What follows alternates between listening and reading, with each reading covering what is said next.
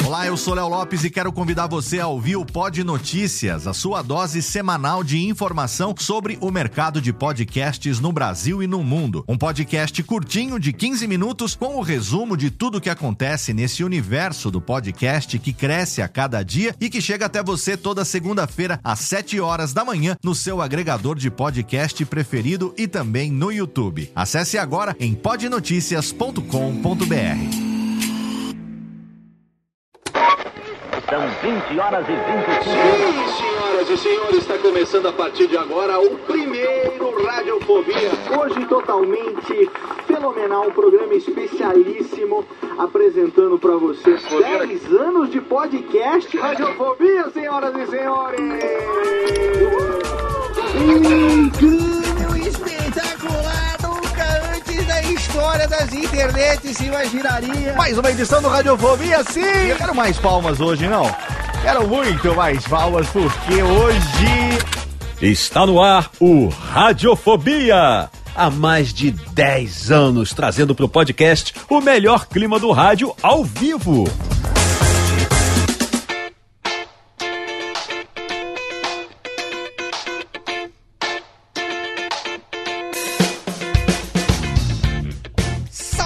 Ouvinte desocupado! Eu sou Léo Lopes e tá no ar pela Radiofobia Podcast Network. Mais um episódio do seu Radiofobia. Sim, senhoras e senhores, estamos aqui.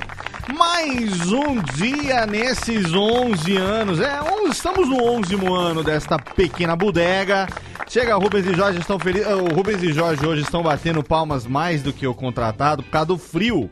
E aí bate a palma, esquenta a mão, dá aquelas aqueles atritos nas mãozinhas, mãozinha pequenininha, os dedinhos de cheaters deles ali, então estão aqui batendo palma porque hoje nós estamos aqui hoje para falar sobre um tema, um tema recente na minha vida, depois de 30 anos, acho que mais de 30 anos, eu voltei a ter o pequeno Patsy, o pequeno amiguinho de pelos, de quatro patas. E aí estou inspirado pela chegada do meu querido Ghost aqui, pra gente gravar sobre hoje animais de estimação, nossos pequenos bichinhos. E eu descobri numa breve pesquisa, não sei se você sabe aí, o pequeno ouvinte, mas nós temos agora, desde o mês passado, um grupo dos ouvintes, é, dos podcasters, dos hosts e produtores da Radiofobia Podcast Network no Telegramas. E nós vamos colocar o link no post para você. Se você quiser entrar lá, deixa eu ver aqui no momento, estamos com exatamente 52 Retardex Mentex ali. E chegamos a passar 4, 5 dias sem postar absolutamente nada, o que é uma delícia porque não tem a menor importância, mas quando emenda a, as, as cagâmbalas, é uma atrás da outra. Hoje teve uma foto do Pingu Gótico que eu fiquei rindo, que nem um, um desesperado ali. E se tem alguém que tá fazendo falta nesse nosso grupo ali do Telegram, é ela que não sei por que ainda não utiliza Telegram, mas ela está aqui. A menina hoje que, na verdade, foi a pauteira do programa de hoje, porque o que não faltou foi bicho de estimação na vida de ninguém menos do que Jéssica Dalcinho. Olá, pequenina. Cadê? Bate palma aí, Rubens Jorge. Você, a menina. Olha, eu, eu parei de ler a pauta. Eu, eu até, eu- até juro que eu estava dando uma estudada na pauta hoje, que ficou por conta de Jéssica. Eu parei na hora do morcego. Eu dei uma. É porque é muito alternativo a pessoa que teve o morcego. Eu, eu nunca vi ninguém, além do Ozzy, Ozzy Osbourne, que teve um morcego na vida. E vamos saber. Eu, eu acho que é fanfic isso, Jéssica. Não pode ser verdade. Não, quando eu contar, vocês vão entender o contexto, não é? Mas Você é, era estudante é real, de é veterinária e roubou um bichinho do laboratório. Alguma Quase. coisa. Popular fanfa mesmo. A né? fanfa, é. Foi Ou foi, fã- ou foi perseguida pelo. Alguma coisa. Eu não quero. Eu nem li pra não estragar o prazer da pauta. Mas, ô, ô Jéssica, acho que das pessoas que eu conheço, assim, é, pessoalmente e nessa vida. E, e não te conheço pessoalmente, não sei se cabe hoje, mas as pessoas que eu realmente conheço nessa vida, que eu digo que sei que não são personagens, são pessoas reais. Você é a pessoa com maior variedade de animais que eu já conheci, de tipos diferentes. É, eu tenho.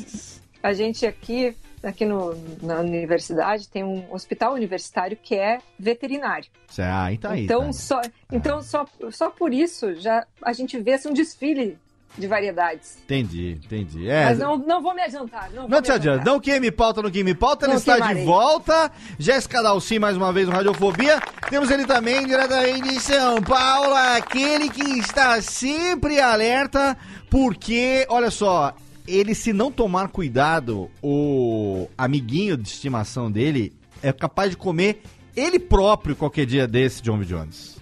Ah, sim, meu querido Galvão Bueno, meu companheiro de todas as De horas. Gabu. aventuras. Grande Gabu, que nós vimos pequenininho, que nós vimos ele quando foi adotado. Isso, E exatamente. Eu tenho até hoje calça jeans com a barra desfiada por culpa de Galvão Bueno.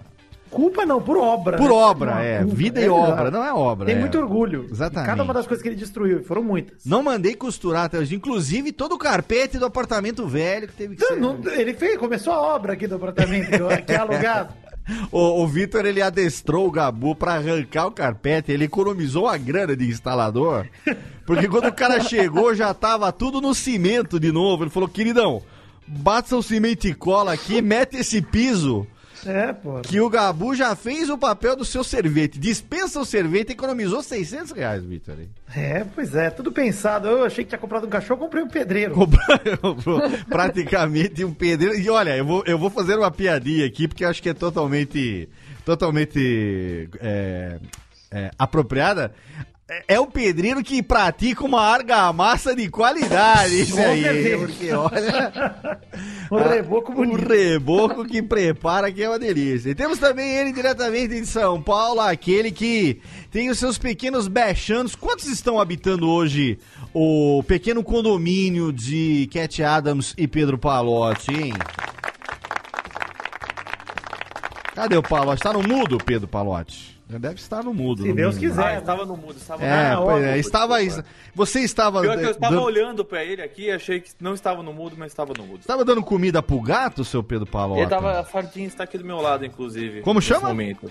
Sardinha. Sardinha, quantos gatos tem nesse momento? Três? São Dois? dois, são dois gatinhos, Sardinha e gatos. Sebastian. Sardinha e, E aí? Sebastian, olha só. E ainda ah, tem as, as, como chama, as guardas provisórias da Clara Mel, que é a cachorra da Catarina que vive com a minha sogra, Hum. e da Meile, que é da minha mãe, que de vez em quando fica aqui também. Então às vezes fica um zoológico, né? Mas a sua casa, ela está praticamente a fanfic de Jéssica Dalcin? Tá cheia de Vai ter a animais. Revolução dos Bichos aqui, isso aqui em outro contexto. A revolução dos bichos aí, muito bem. Vamos saber tudo sobre esses pequenos bechanos e vamos saber também dele que as duas japinhas não conta como bichinho de estimação não, né, seu Thiago Fujiwara? Não, mas dá, dá tanto trabalho quanto.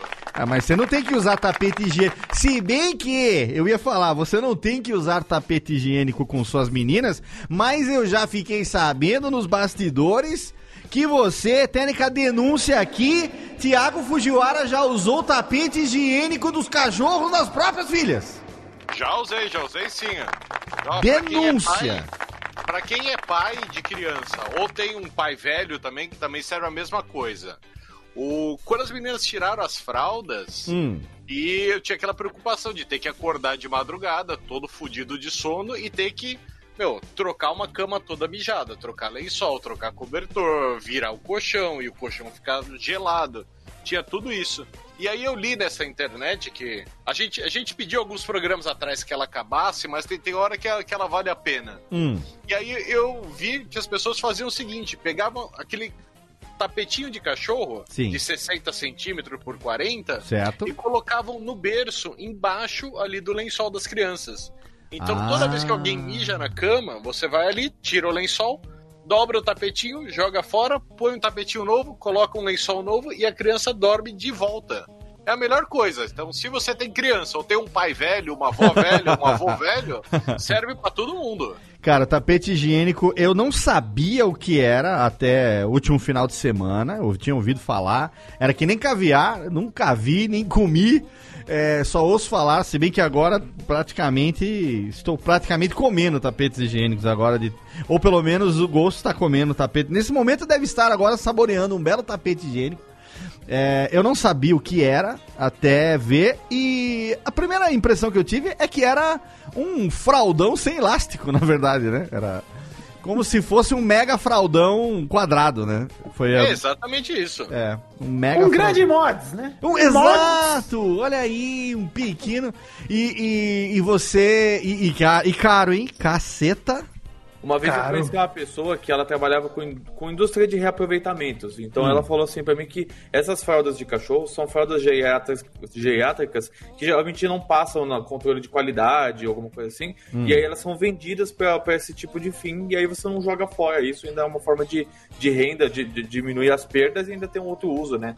Então é legal isso aí. Então não, não se preocupe, Thiago, que você usa não é de cachorro, é de gente mesmo. Mas não é fralda de cachorro, é o tapete reto, né? Não, não, você, não, É, então. você não bota ele no cachorro, tipo. Com... Não, não, eu sei que. Existe também, inclusive. Tem Existe. também? Existe. Tem, pra quem até tem cachorra. Pra quem tem cachorra, usa muito quando ela menstrua. Ah, Tem mods.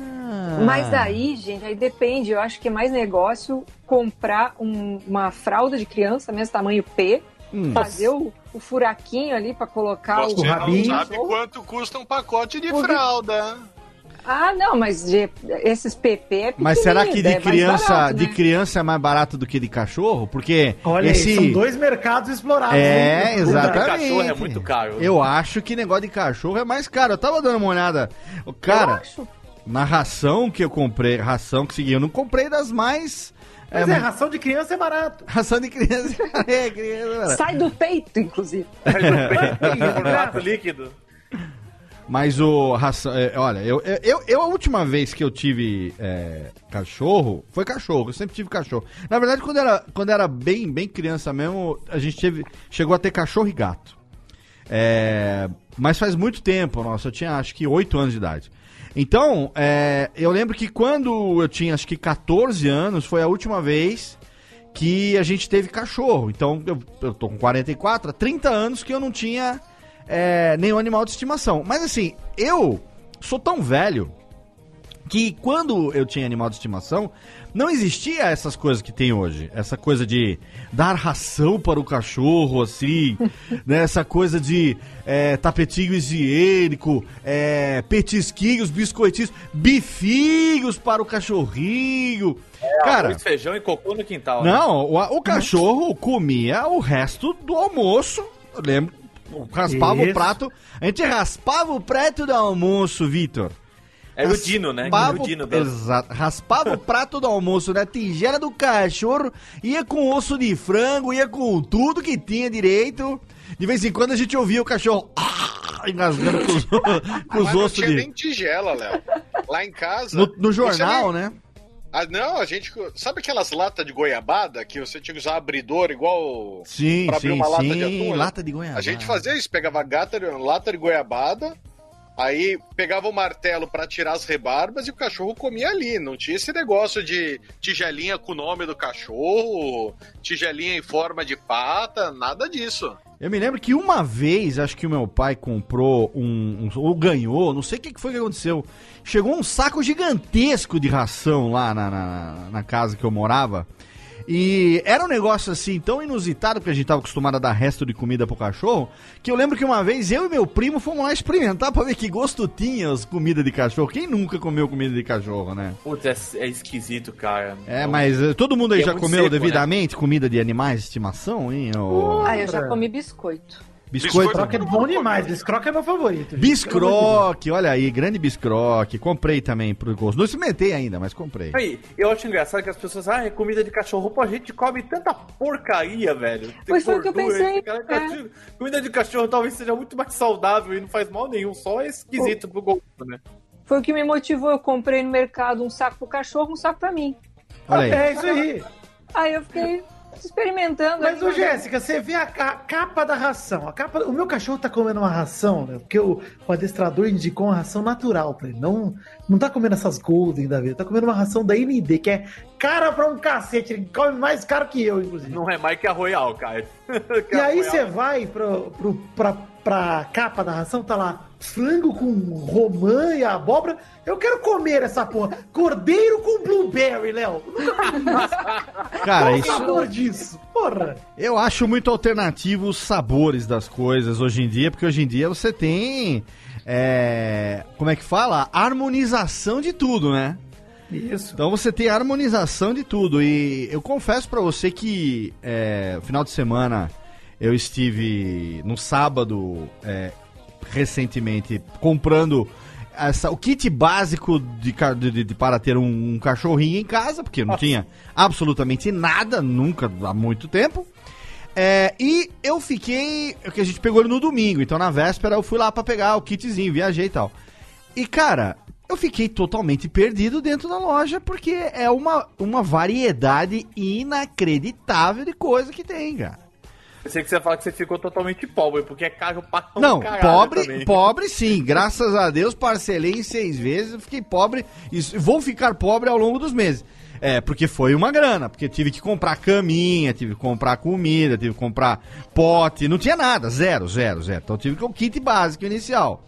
É, Você vai ver a hora que você tiver que começar a comprar móvel pra tua casa, que o desgraçado vai roer tudo. Vai. Tem, o, que eu é não, verdade. o que eu não paguei no bicho porque eu adotei ele, então eu não paguei no animal, eu paguei no kit de boas-vindas, né? Então. Mas fez bem em não, não, não comprar. adotar. Não, é. Ih, a polêmica, hein? Polêmica, hein? É, polêmica. Não, mas eu, eu queria mesmo adotar porque a gente sabe que é, esse mercado aí de, de- de venda de animais, aí tem muita questão de exploração e sabe.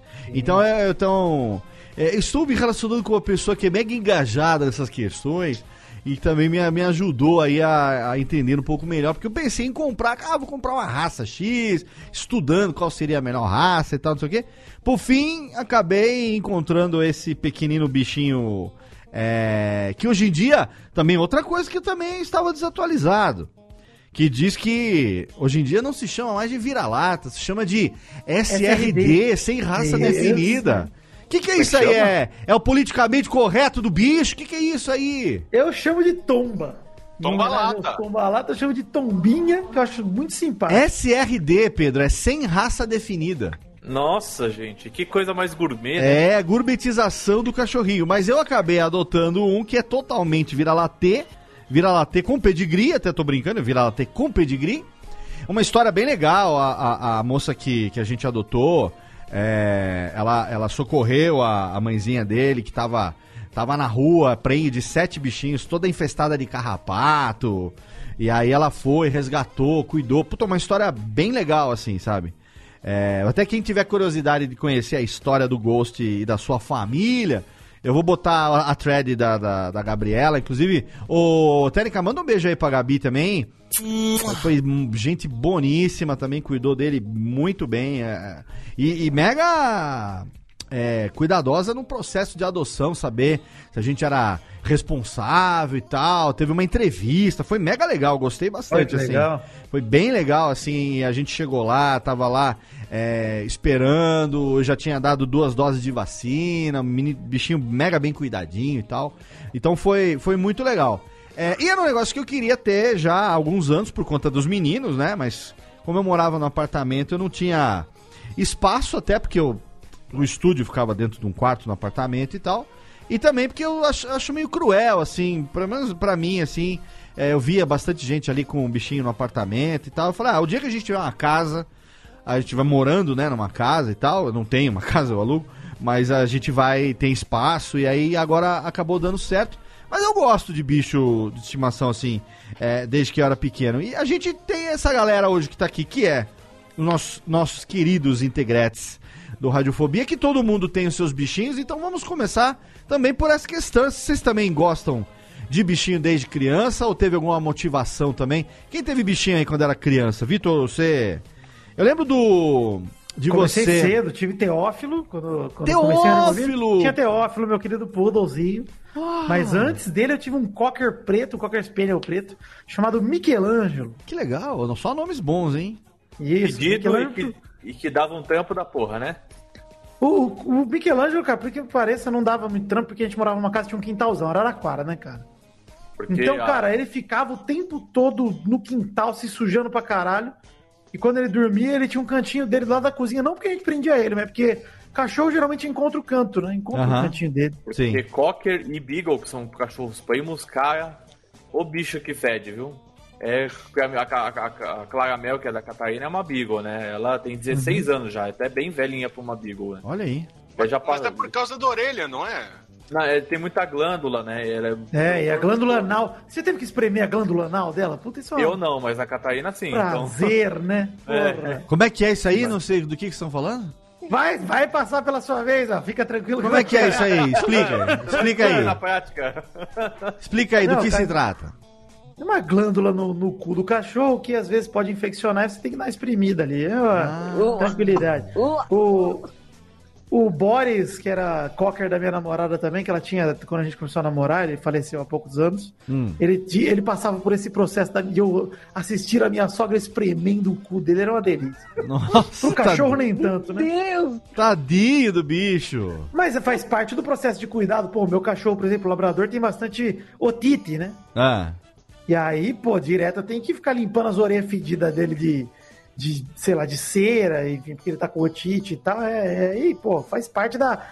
Você mais, mais do que ninguém, Léo, que criou dois seres humanos, são filhotes que dão um grande trabalho. Três, aliás, tá três, perdendo o sim. terceiro. Exato. Que dois já foram filhotes, o terceiro ainda é, né? É, sim. humano. Cara, dá, enfim, já você sabe que o pai ele tem que se desinibir de todas as suas amarras de higiene, porque ele Ah, vai colocar a sim. mão na merda. Sim, sim, sim. Fazer tudo. Ô, ô, Vitinho, você tem um labrador, cara. Labrador é um cachorro que é feito pra aprontar, cara. Eu já É. vi história de labrador que comia panos inteiros. Cara, o meu cachorro comeu o chão da minha casa. Nada mais pano do que um carpete inteiro. Exato. E, e o carpete do, do apartamento do Vitor, eu conheci ele pré-Gabu. É, O o Léo era amigo do carpete. eu era amigo do carpete, inclusive. O, o carpete, ele tinha aquelas cordas no canto, assim, da. da- Ah, sabe, o acabamento de corda, Umas né? franja. É, umas franjas, assim, de. de né, Vitor? Isso, Aqueles a cordinha do- acabamentos. Como se fosse o rodapé do. O rodapé de franja, assim, os negócios tudo trançado, e o Gabu, com toda a destreza, foi lá e arrancou como poucos pedreiros conseguiriam, quanto E colocadores. ali. rápido, E rápido. Em seis meses eu troquei o piso. Ele tinha, ele tinha sete meses, né? o. Ele chegou pra avisar que você precisava trocar, você não entendeu. Mas você pior sabe que, cara, quando eu aluguei o apartamento, eu sempre, sem sacanagem, eu sempre quis arrancar aquele carpete. cara. O Gabu, sem que querer, eu- me fez um favor. Ele te Ah, deu bem. O que o Ele- Victor falou, Ah. na verdade, tem, tem muito a ver, porque assim, eu tenho a Lola, que é uma pitbull, né? E Hum. assim como o Gabu, ela também produz uma, uma massa fecal muito grande, né? Singela. Aí. E aí, de de verdade, bosta. quando eu tive filhos, eu sempre ficava ouvindo, ai, trocar fralda de criança, ai, trocar fralda de criança é nojento. Eu tava tão acostumado a sair pra passear com a Lola e ter que pegar o saquinho e pegar um tolete de 500 gramas de bosta, Humano, né? Que trocar- humano. é que trocar uma fralda de criança, pra mim, puta, era a coisa mais tranquila do mundo. Não tinha zero de nojo, cara. Quando você tem gato ainda, que nem a gente tem dois gatos aqui, e eu tenho que limpar as caixas deles a cada dois dias, são duas caixas. Cara, você fica tão habituado a, a limpar a bosta do gato e xixi, ainda mais que é muito forte o xixi, você nem sente mais nada, cara. Do dia meu pai falou assim, não, não mexe nisso aí que tá da cachorra, acho que foi, porque tava com cocô, alguma coisa assim. Falei, meu, eu limpo de bosta de gato todo dia.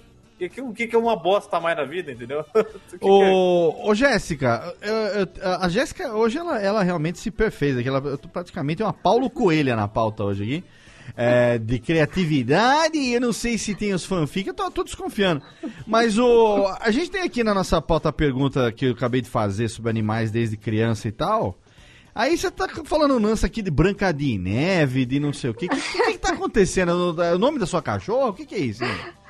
Quando eu era pequena, É. eu gostava muito da história da Branca de Neve. Eu tinha o quebra-cabeça, tinha várias coisas. Era, vamos dizer assim, a minha princesa favorita. Você não vai dizer que os sete anões eram bichinho de estimação, que o Rubens e Jorge já estão aqui Não, olhando tudo. Pois é, eles são dois, mas é como se fosse sete. É, brincadeira. Mas diga. Eu gostava muito das cenas em que ela ia pra floresta e toda a floresta, todos os bichinhos protegiam ela.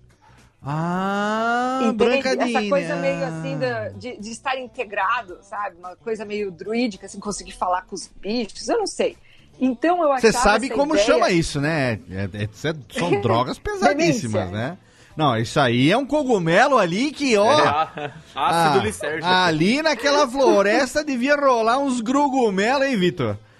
Puxa, Quem me dera estar ali. Chazinho e grogumelo. Mas sim, aí. Eu acho que a Jéssica também comeu uns cogumelos, porque vem negócio aqui de responsabilidade civil. O que que tá, o que que tá Ah, acontecendo mas na é, pauta já, de hoje? já chegaremos lá, já chegaremos lá. Desenvolva, eu tô curioso, desenvolva. O, o lance da Branca de Neve era isso. Eu tinha, eu achava legal ter um, um bichinho que me protegeria de alguma, de alguma coisa que eu não era capaz de fazer. Por exemplo, Hum. eu não tenho asas, mas eu poderia ter uma águia que me pegava e me levava para algum lugar. Coisa de criança, entendeu? Tá. Mas era essa coisa de ter um animal que, que me protege, ou que é meu bicho de estimação, mas que consegue fazer, tipo, bichirra, meu gato guerreiro, entende? Esse lance de ter, um- de ter um, um bicho que tá ali pra, pra funcionar junto, assim, pra ser uma parceria, eu achava Um muito legal. sidekick. Certo. Um sidekick. Ah, tá. E quando eu falo em responsabilização civil, por que, que eu acho legal essa, essa cultura que tem agora dos animais, que às vezes seja um pouquinho exagerado, né? Essa coisa assim de humanizar muito o bichinho. Hum. Mas eu entendo que tem gente que vem reclamar e fala: ah, mas você está fazendo campanha, sei sei lá, brechó solidário para comprar ração. Certo. Mas eu não vejo você distribuindo esse dinheiro para o assistencialismo de crianças Hum. né, que estão na rua, ou, enfim, pessoas que moram na rua. Mas você não tem como ser o responsável civil pela outra pessoa. Pelo bichinho você tem.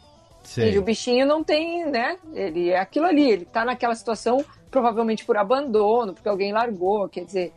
Então, eu, eu sou, acabo colaborando com as duas causas, mas eu acho bastante justa a coisa do, da proteção dos animais, assim, tipo o que você fez, assim, de adotar. É uma, é uma coisa, é uma forma de a gente devolver um pouco para a sociedade alguma coisa, sabe?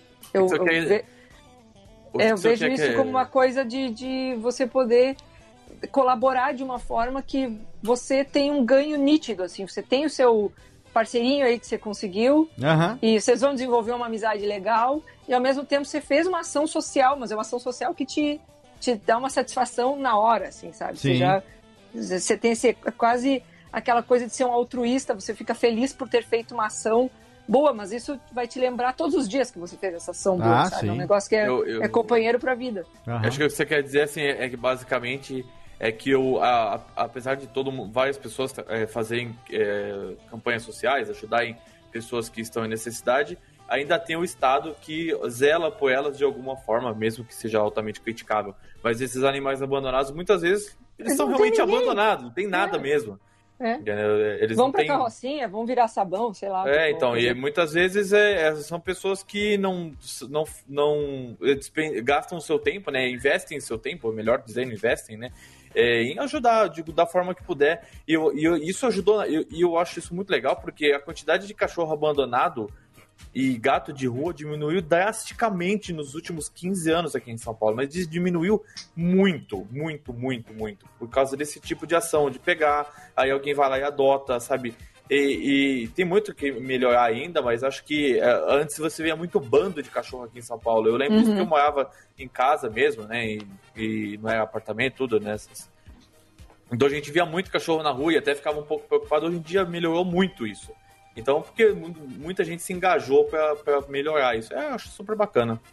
Mas é porque o líder do bando foi preso, tá em presídio de alta periculosidade. Aí já não puxa mais os cachorro alfa, né, Vitor? Já acabou aí. A... Fizeram tudo. Pois é. O, o cachorro lá fez delação, aí ferrou. Fez delação premiada, fez tudo isso. Ô, a gente acabou, tava falando de cachorro quando criança, já vimos pra um papo já bem, de- bem, Pois é. bem consistente, diria eu.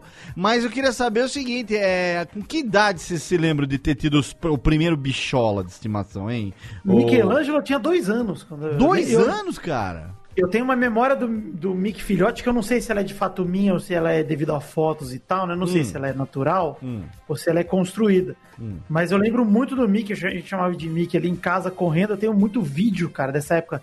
Deu do meu irmão novinho, meu irmão com quatro ou com dois, meu cachorro correndo com aquele black power que ele tinha maravilhoso. Olha aí. Que saudade. Eu tenho muita. Tanto que eu tenho uma cicatriz na minha mão. Isso é engraçado, né? O, o Mickey, eu tenho uma marca dele na mão e é uma lembrança que eu tenho dele pra sempre. E ele fala, pô, mas você tem uma marca de quando seu cachorro te machucou. Mas não, que- não é que ele me machucou.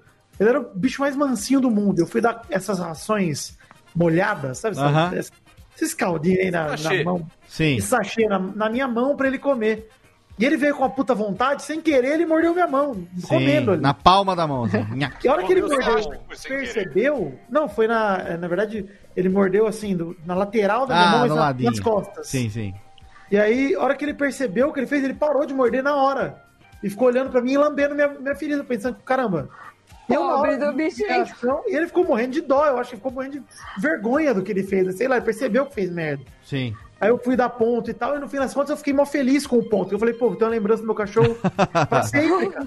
Mas aquela noite ele apanhou que nem um desgraçado, né? Tá doido. Vixe Maria, tá doido, jamais. Levou a vaiana de pau no cachorro, coitadinho. Mas, E você, ô, ô Pedro, você se lembra de ter tido o bicho quando era criancinha? Não tive por causa do meu pai, você acredita? Por que, seu pai? Meu pai não tinha vontade de ter, então a gente nunca teve. Eu fui ter a Meile, que é a cachorra aqui da minha mãe. A gente. Até eu sair de casa, né? Ela ainda tá viva. Bonitinha, é uma Shih Tzu com Yorkshire. Vira-lata também, foi O adotada. que? É uma chips com Yorkshire? Como é que é? Shih Tzu com Yorkshire. Ah, entendi. É uma chips com Yorkshire. O quê? É. Ah, é uma, é uma shih tzu. Ah, é uma... Ele é meio é uma amarelo e chita, cheira queijo. E, e, a- e aí a gente foi ter muitos anos depois. E, e hoje meu pai adora cachorro. Aquelas coisas, você sabe, que é aquela, aquele meme do cara que, ah, eu não gosto de ter cachorro, tipo, seis Sim. meses depois tá sentado no sofá com a camiseta, com a foto de cachorro. É que às vezes É, tem... não, é o cara que fala, não aceito cachorro. Você depois tá deitado no sofá, abraçado de conchinha É. com o cachorro. É que às É, vezes é tem, às vezes tem gente que tem problema alérgico também, essas coisas, né? Então também Ah, sim. às Mas, vezes assim, pode o- prejudicar, né?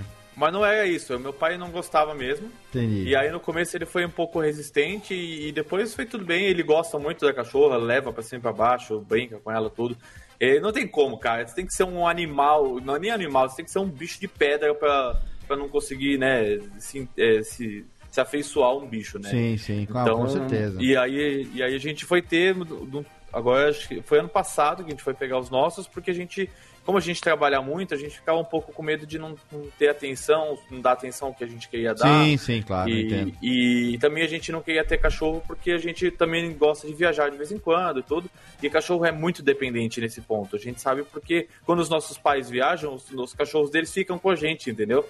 Sim. Então a gente ficava, putz, aí a gente falou assim, pô, eu sempre quis ter um gato.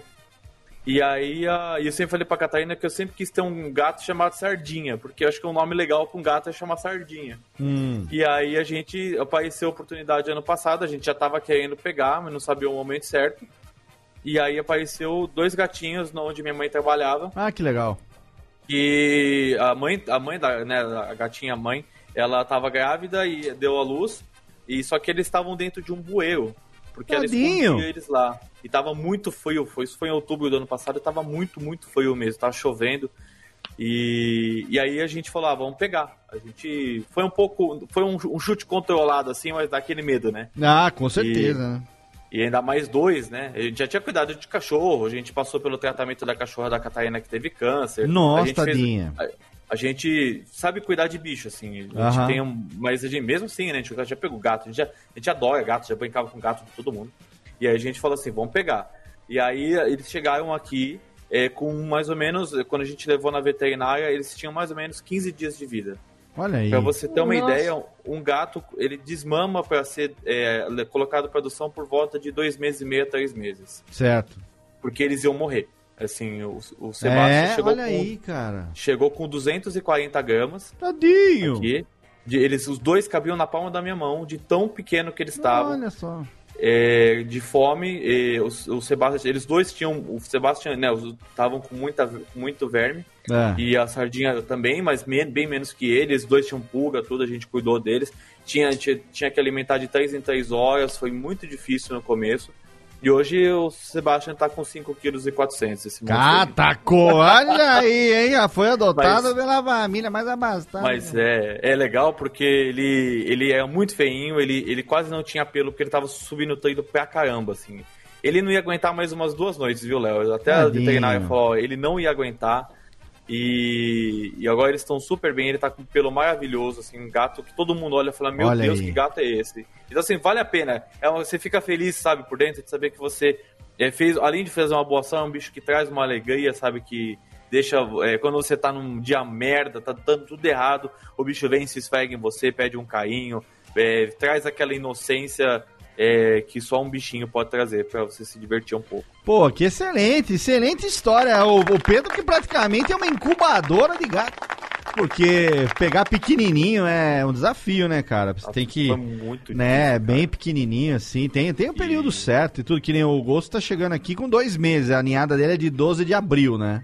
É, já é grande, já Então- vi pela Ah, já é foto, ele é enorme. É, ele tá Os chegando- dois- a gente, pra você ter uma ideia, Léo, a gente acordava de madrugada de susto, e, porque a gente achava que eles estavam na cama, porque eles eram tão pequenos É. que a gente tinha. A gente, eles estavam trancados na cozinha, mas a gente tinha que toda hora ficar vendo onde eles estavam. Porque se você pisar num gato desse tamanho, ele morre.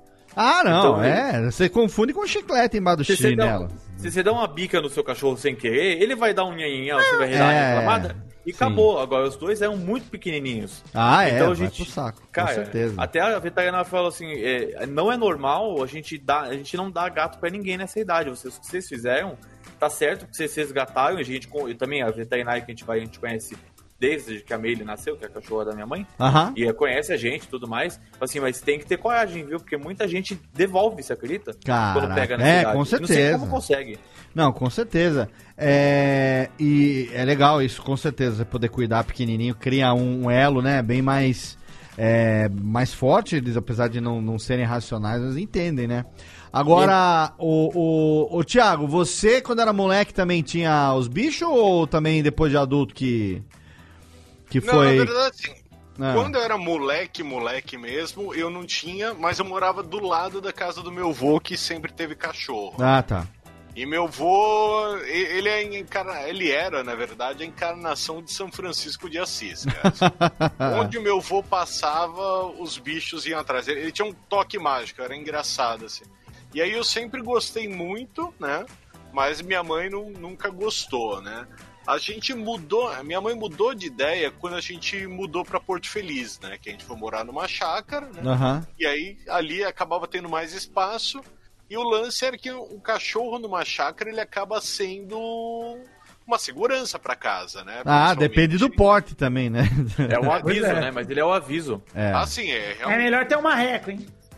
marreca, porra, o marreca você vai querer matar ele na segunda noite. Pô, Marreco é brabo, Marreco bicho. é brabo. Tá louco, marreco Ele é brabo bravo, demais. só que ele não cala a boca quando a É, falar. que é isso, o vizinho lá de casa tem galinha de Angola, cara. Tem vontade de pular na casa dele e enforcar as galinhas. Imagina ter um marreco em casa, cara. Depende, se ele morar em Angola, ele tá certo. Não, mas- mas lá Você sabe como só é que chama? galinha. É, exatamente. É, lá é só galinha. E Olha aí. o, o lance lá em casa foi o seguinte, que a gente nunca é, nem saiu pra adotar um cachorro, nem comprar um cachorro. Os cachorros simplesmente apareceram. Olha aí. É, porque assim, do- do- na- quando a gente mudou pra lá em 1992, não tinha nada. Na nossa rua eram três casas só, três chácaras, né? Então a gente não tinha muro, era arame farpado, cerca de arame farpado. Né? E aí os cachorros entravam lá em casa e saíam, entravam e saíam. E aí a gente pegou uma vez, escolheu um e ele foi ficando, foi ficando, a gente foi dando comida, ficou um. Aí passou o tempo, apareceu mais uma, que aí era uma cachorra, que era Lili, que ela era uma, uma mista de pastor alemão com vira-lata, né? E aí foi, putz, a minha paixão à primeira vista, né? E aí a gente ficou com ela vários anos, ela morreu, aí apareceu mais um. E era sempre esse lance, né? Depois que a gente já tava com o cachorro, a gente ficava sempre com alguns cachorros ali da vizinhança orbitando em volta da casa, né? Pô, eles vinham ali, a gente dava alguma coisinha, então tinha os oficiais e tinha uns que ficavam sempre ali por perto, né? Só que aí depois passaram-se os anos, né? Foram morrendo ah, cachorros, né? E aí minha mãe cismou que não queria mais, né? Aham. Porque minha mãe, mesmo ela foi morar lá na chácara, falou: agora que a gente tá morando aqui, não precisa ter cachorro, né? Só que aí apareceu a, a Linda, que a Linda era uma pastora alemão que apareceu ali na chácara, e aí eu e meu irmão, a gente já sabia mais ou menos qual que era a tática, né? E fomos falar com minha mãe. Minha mãe falou: não, não, não quero mais cachorro, porque cachorro só dá gasto, cachorro só dá não sei o que lá, babá. E a gente começou a fazer o seguinte: a gente começou a alimentar a cachorra escondida. Então a gente pegava uns pacotes assim, tipo, terminava de almoçar, pegava o que sobrava de arroz, tudo colocava numa sacolinha do Carrefour, ia até a esquina, chamava a cachorra, né? E dava comida para ela. E ela tava só o pó, ela era muito magra, assim. E com o tempo ela começou a ficar mais gordinha, né? minha mãe e meu pai, eles se ligaram que, que era a gente que tava fazendo aquilo, né? Porque falou, pô, não é possível, essa cachorra era só osso, você via as costelas. E agora ela tá ficando bonita. Até que um dia minha mãe acabou deixando, cedendo, né? E deixou a gente realmente pôr a cachorra pra dentro, né? E aí, isso foi cachorro tendo com a minha mãe. E depois que eh, eu vou, vou, fui pra Austrália, voltei pro Brasil, né? Aham. Fiquei um tempo, fiquei um tempo na Trouxe um casa- canguru. É. Cadê o tapinha? Cadê o tapinha? Não, mas não, can- canguru foi um dos animais mais irados que eu vi na vida. assim. Pois é, um cachorro que te dá soco na cara. É claro que ele é Não. louco. É Não muito dá soco bom, na né? cara, ele dá patada na Dá tua cara. patada. Um cachorro que fica, e fica em pé no próprio rabo e fica te dando soco. Te dá um chute duplo voando com o rabo. Mas... Isso é Não, mas- respeito, hein? Acho que E nem a aí? Jéssica teve um canguru, é. Acho que não. E aí, quando eu voltei pro Brasil, né? Fiquei um tempo na casa dos meus avós, aí só. Meu avô tinha uma daquela famosa cachorro tremelique, sabe? Que é Ah, pincher, pô. 75% ódio e 25% tremelique. É isso aí. E é, aí? é um rato que nasceu errado. É um rato Boa. E aí foi, foi legal, assim, a experiência que eu voltei a ter cachorro junto com meu avô, já que eu morava lá com ele. Aham. E aí a gente veio morar no apartamento, né? Comprei apartamento junto com a Aline. E nosso apartamento é super pequeno, né? Tá quase 60 metros quadrados de apartamento, né?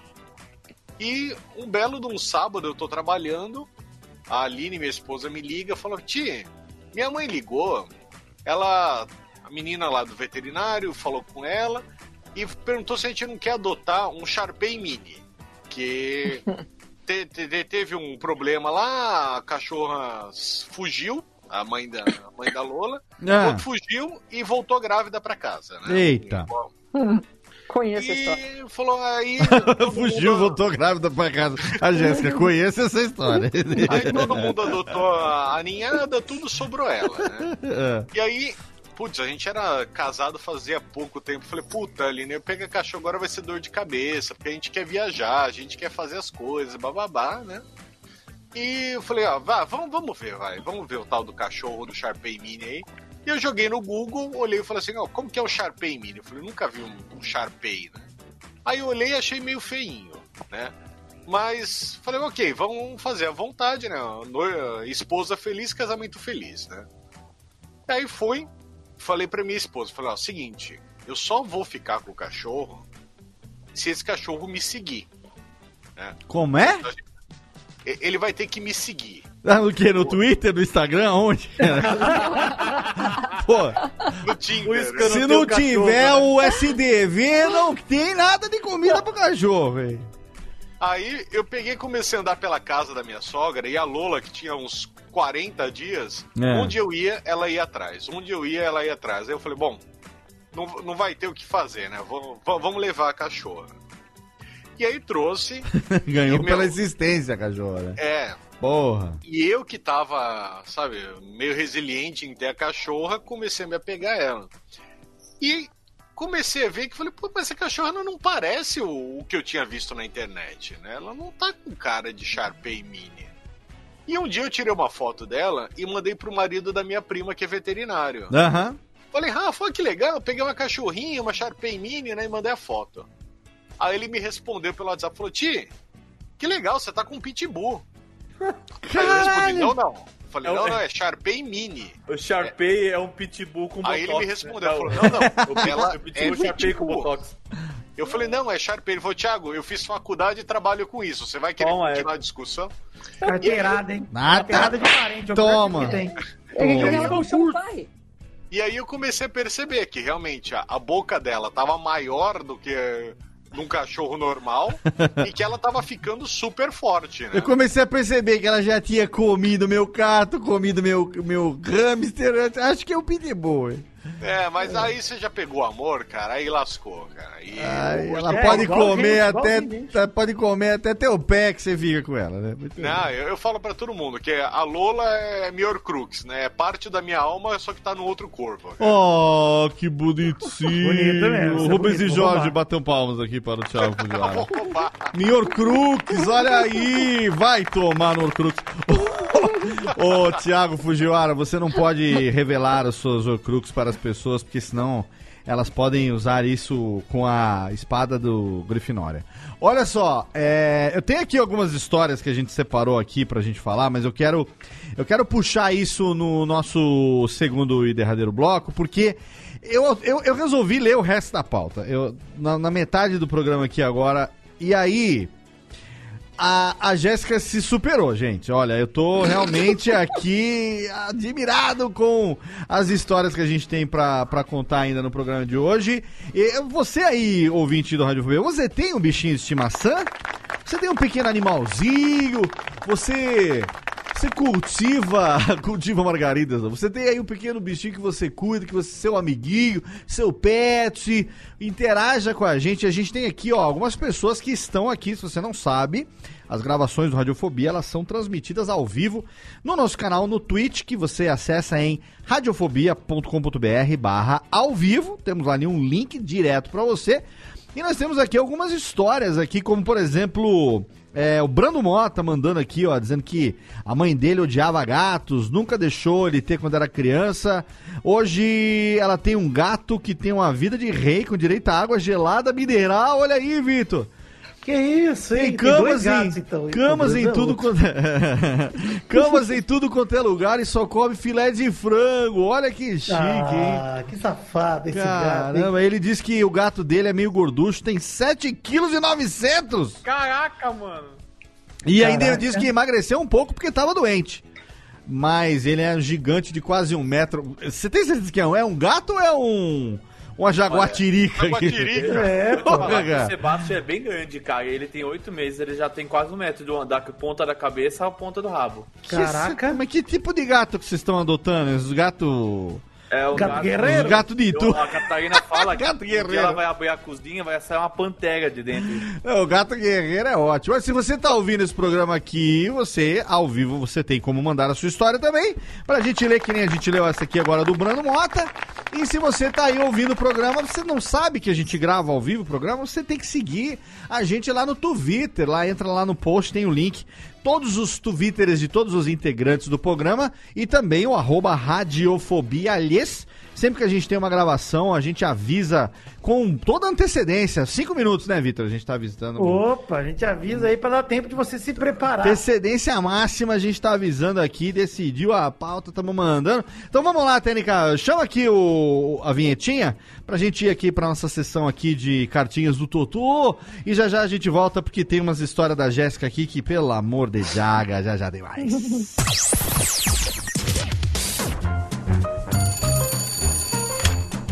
Alô, Alô, é, é da rádio, é? é da Radiofobia, filho. Então, é que sabe que eu mando carta pro programa toda semana, tem uns 10 anos já, mas ninguém nunca leu as minhas cartas, rapaz. Carta, lindo, sério? Em pleno século XXI? E você ouve onde? No gramofone? Mas não tem nenhuma carta por aí, não, é? Ah, eu queria tanto ouvir o meu nome no programa. Tá, e qual é a sua graça? É Ostrogésilo, Ostrogésilo.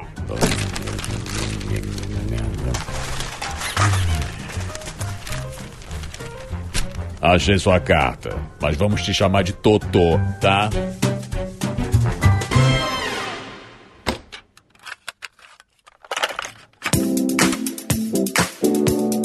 Vamos rapidamente para a sessão de cartinhas do Totô, desse nosso programinha hoje totalmente fenomenal, falando dessas histórias malucas com os nossos bichinhos de estimação. Então segura aí porque já já tem muito mais história bacana para você. E eu quero nesse momento aqui agradecer ao nosso parceiro de hospedagem HostGator, sim, um dos melhores serviços de hospedagem do mundo, está aqui no Brasil e é parceiro da Radiofobia Podcast Network desde 2010, exatamente desde 2010 que nós nos hospedamos em HostGator e temos ali um suporte muito legal. E você que é ouvinte dos podcasts da Radiofobia Podcast Network, você tem uma mamata porque você tem até 60% de desconto em vários produtos, em vários planos de hospedagem da HostGator, plano VPN, plano compartilhado, plano dedicado, tem para todos os tamanhos, tem para todos os gostos. E você sabe que se você tem uma ideia, a sua ideia merece um site e o seu site precisa estar em HostGator, que tem inclusive ferramentas muito fáceis para você que está começando agora, você que quer ter um site, você que não tem experiência nenhuma em construção de sites, tem lá o construtor de sites da HostGator que num sistema de clique e arraste você consegue rapidamente montar também o teu site. Então não perca tempo, faça como Radiofobia Podcast, todos os podcasts da Radiofobia Podcast Network, também o curso de podcast.com.br e hospede-se num dos melhores serviços de hospedagem do mundo, nosso condomínio do mais alto garbo e elegância, que é HostGator.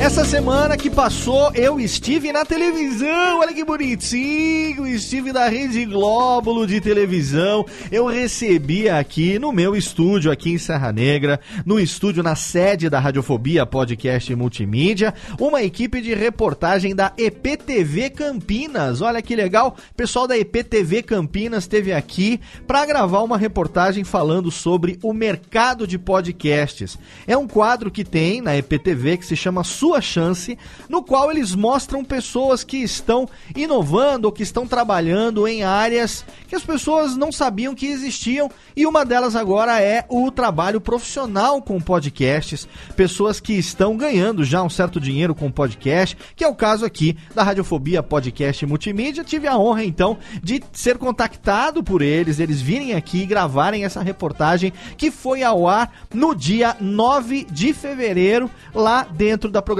da EPTV Campinas, também Piracicaba e Ribeirão Preto. Então tem o link lá no post para você que quer conferir essa participação. Você sempre quis ver como é que ficou aqui o meu novo estúdio da Radiofobia Podcast Multimídia aqui em Serra Negra, depois da reforma, o estúdio novo. Você quer saber como é que ficou? Então entra agora lá que você vai ver essa reportagem. Tem o link lá no post para você. Compartilha também para as pessoas. E é claro que se você não faz ainda um podcast, está perdendo tempo, porque sim, você também pode ter um podcast. Qualquer coisa, entre em contato com a gente lá através do radiofobia.com.br barra contato e a gente vai ter o prazer de montar uma proposta sem compromisso para você.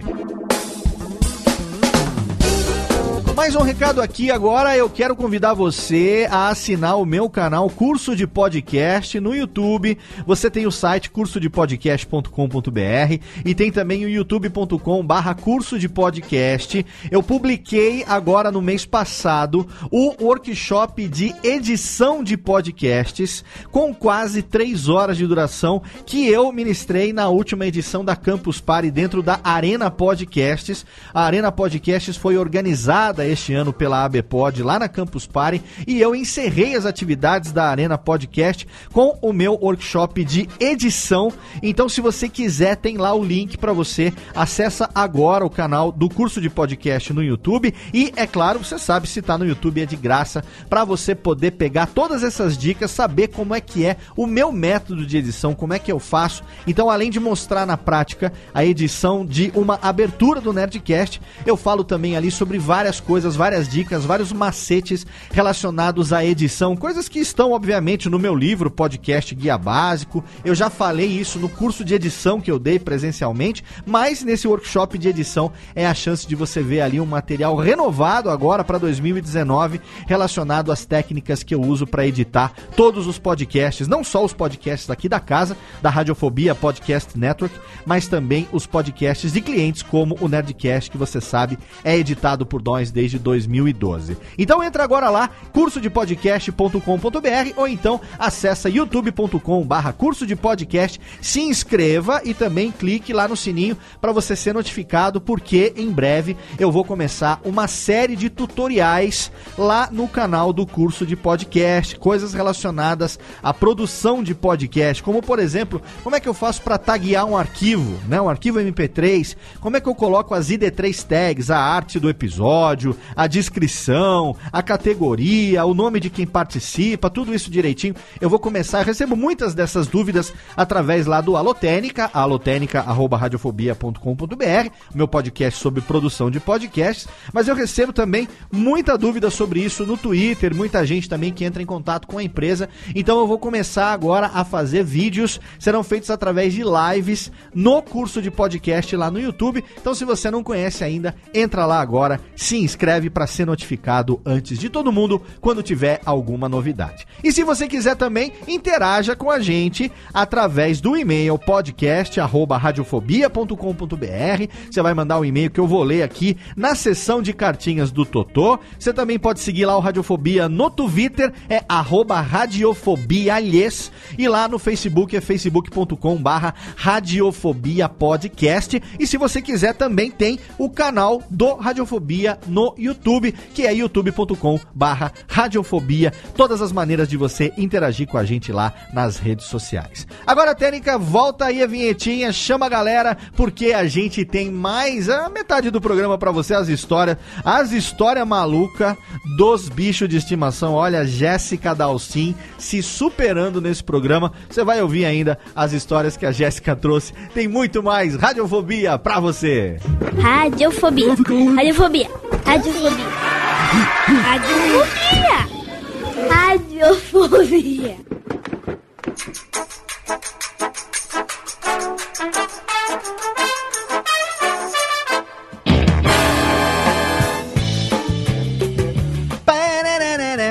Tamo de volta falando dos bichola no Radiofobia. Tararara. Tamo aqui gastando dinheiro que nós não tem com os bichos. Vamos aqui, senhoras e senhores, com mais um Radiofobia, trazendo pra você hoje a nossa história com os pequenos bichinhos de estimação. Temos aqui diretamente de Santa Maria da Boca do Monte, Jéssica Dalcin. Temos aqui também diretamente da Detroit Paulistana, aquela cidade que mais rapidamente se deteriora no ABC Paulista, Tiago Fujiwara. Temos aqui também ele que mora lá na Liberdade todo domingo acorda com um cheirinho de gyoza na orelha, ninguém menos que Vitor Johnny Jones. E também o homem dos gatinhos.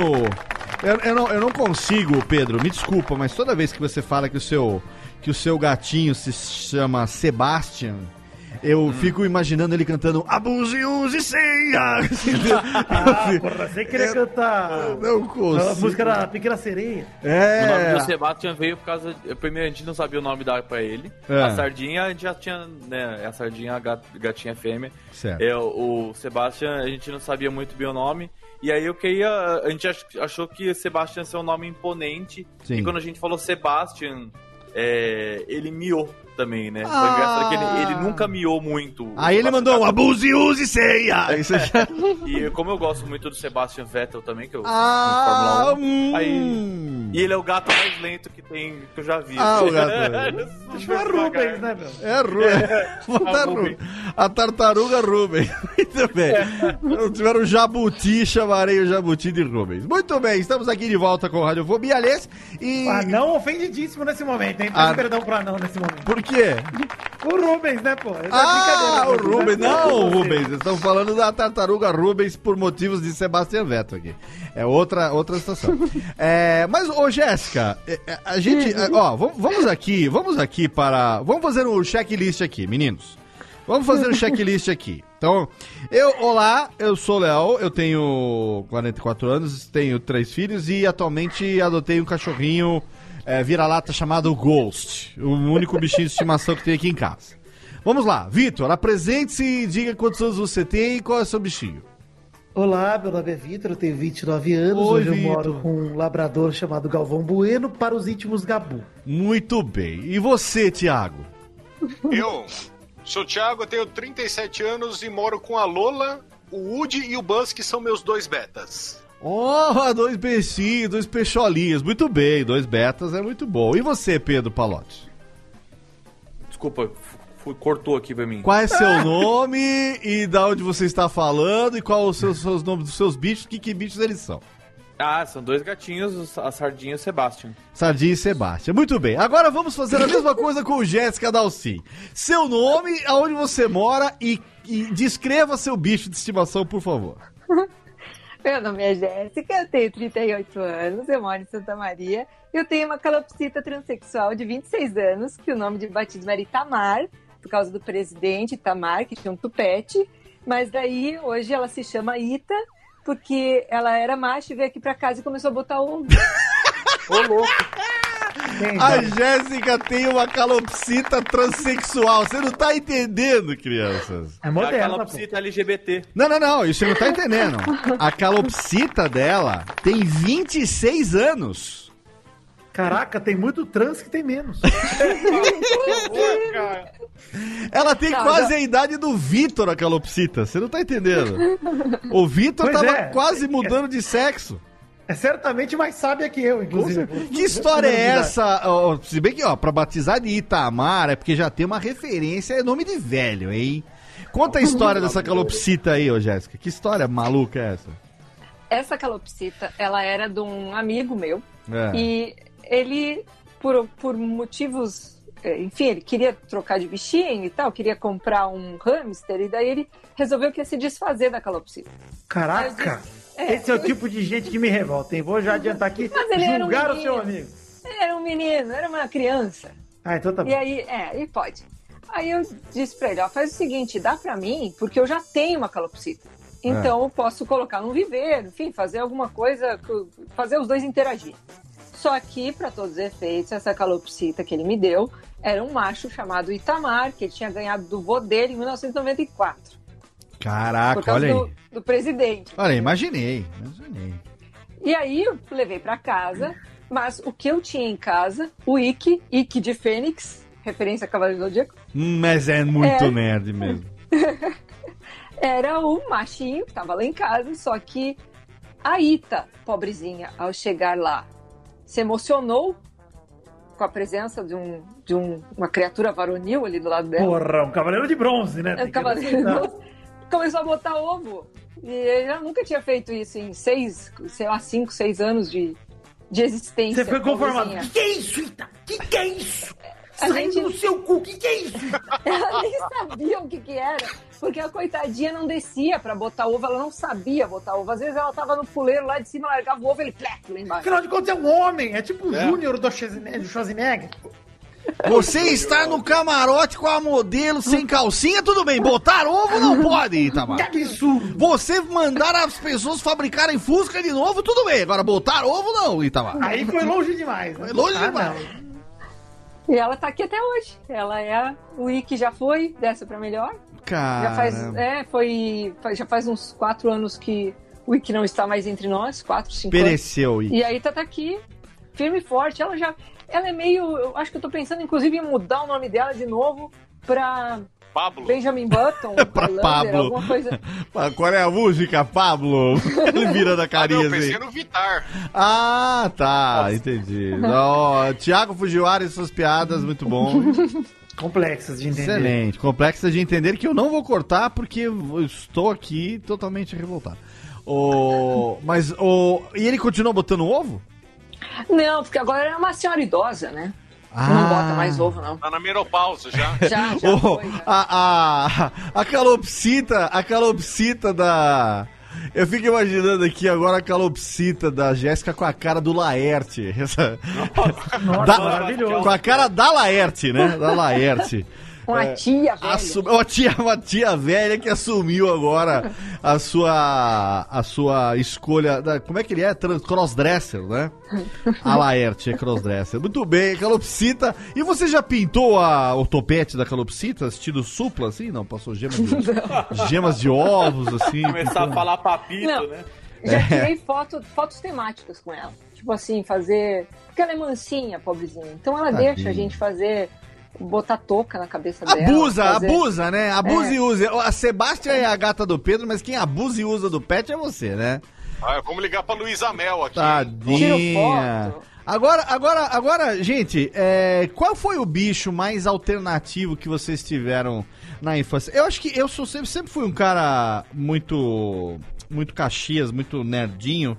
Acho que eu, eu não me lembro se eu cheguei a ter, eu sempre quis ter, mas eu acho que eu não cheguei a ter um hamster hum, para chamar de meu, assim, porque quando eu era moleque era muito comum, assim, ter hamsters, né?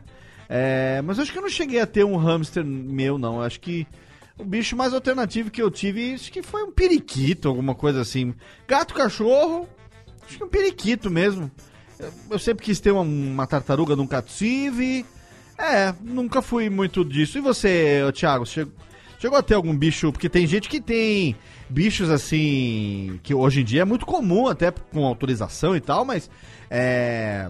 Quando era moleque, papagaio, as pessoas gostavam de ter e tal. É, Hoje em dia tem, como é que chama? Aquele iguana, jiboia, né? Esses bichos assim silvestres com devidas autorizações.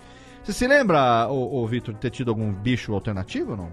Eu tive, até ano passado, eu tinha um papagaio. Na verdade, minha mãe, né? Minha mãe era muito apegada, porque na infância dela ela teve um papagaio que durou 30 anos. Caraca. E esse nosso durou 19, que faleceu num acidente lá em casa. Então, As co- co- é, foi de desculpa, causa natural. de- é, desculpa perguntar, eu sei que o bichinho morreu, vidro. muito triste, Então, é, mas triste, é uma história muito triste eu, mesmo. eu que fiquei curioso. Eu Os fiquei... cachorros lá de casa comeram ele, gente. Essa é a verdade. Meu Deus! O acidente. É uma história triste que me deixa triste de lembrar.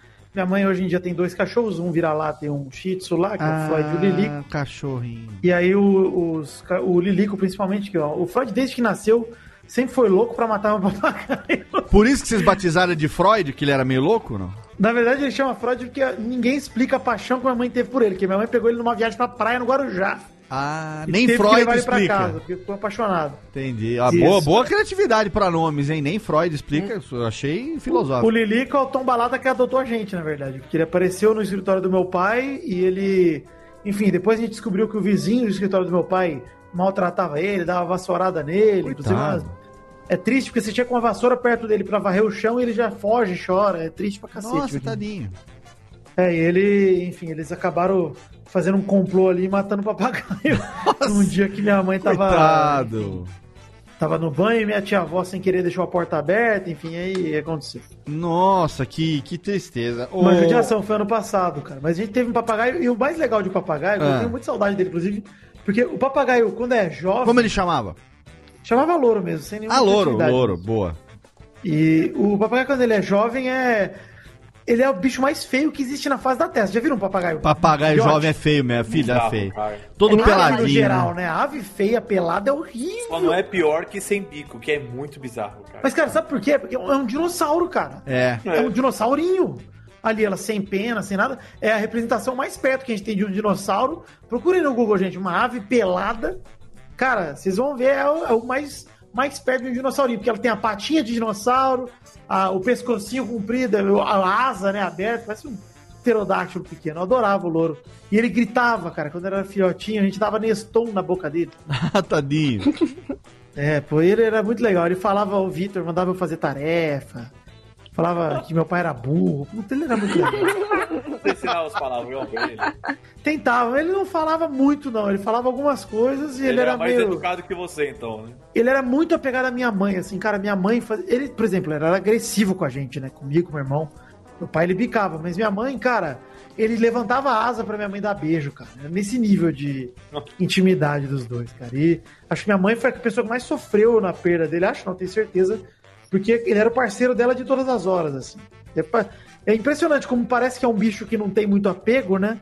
Aham. Cara, é muito apegado a ser humano, o papagaio também. Impressionante, cara. E você, ô Thiago?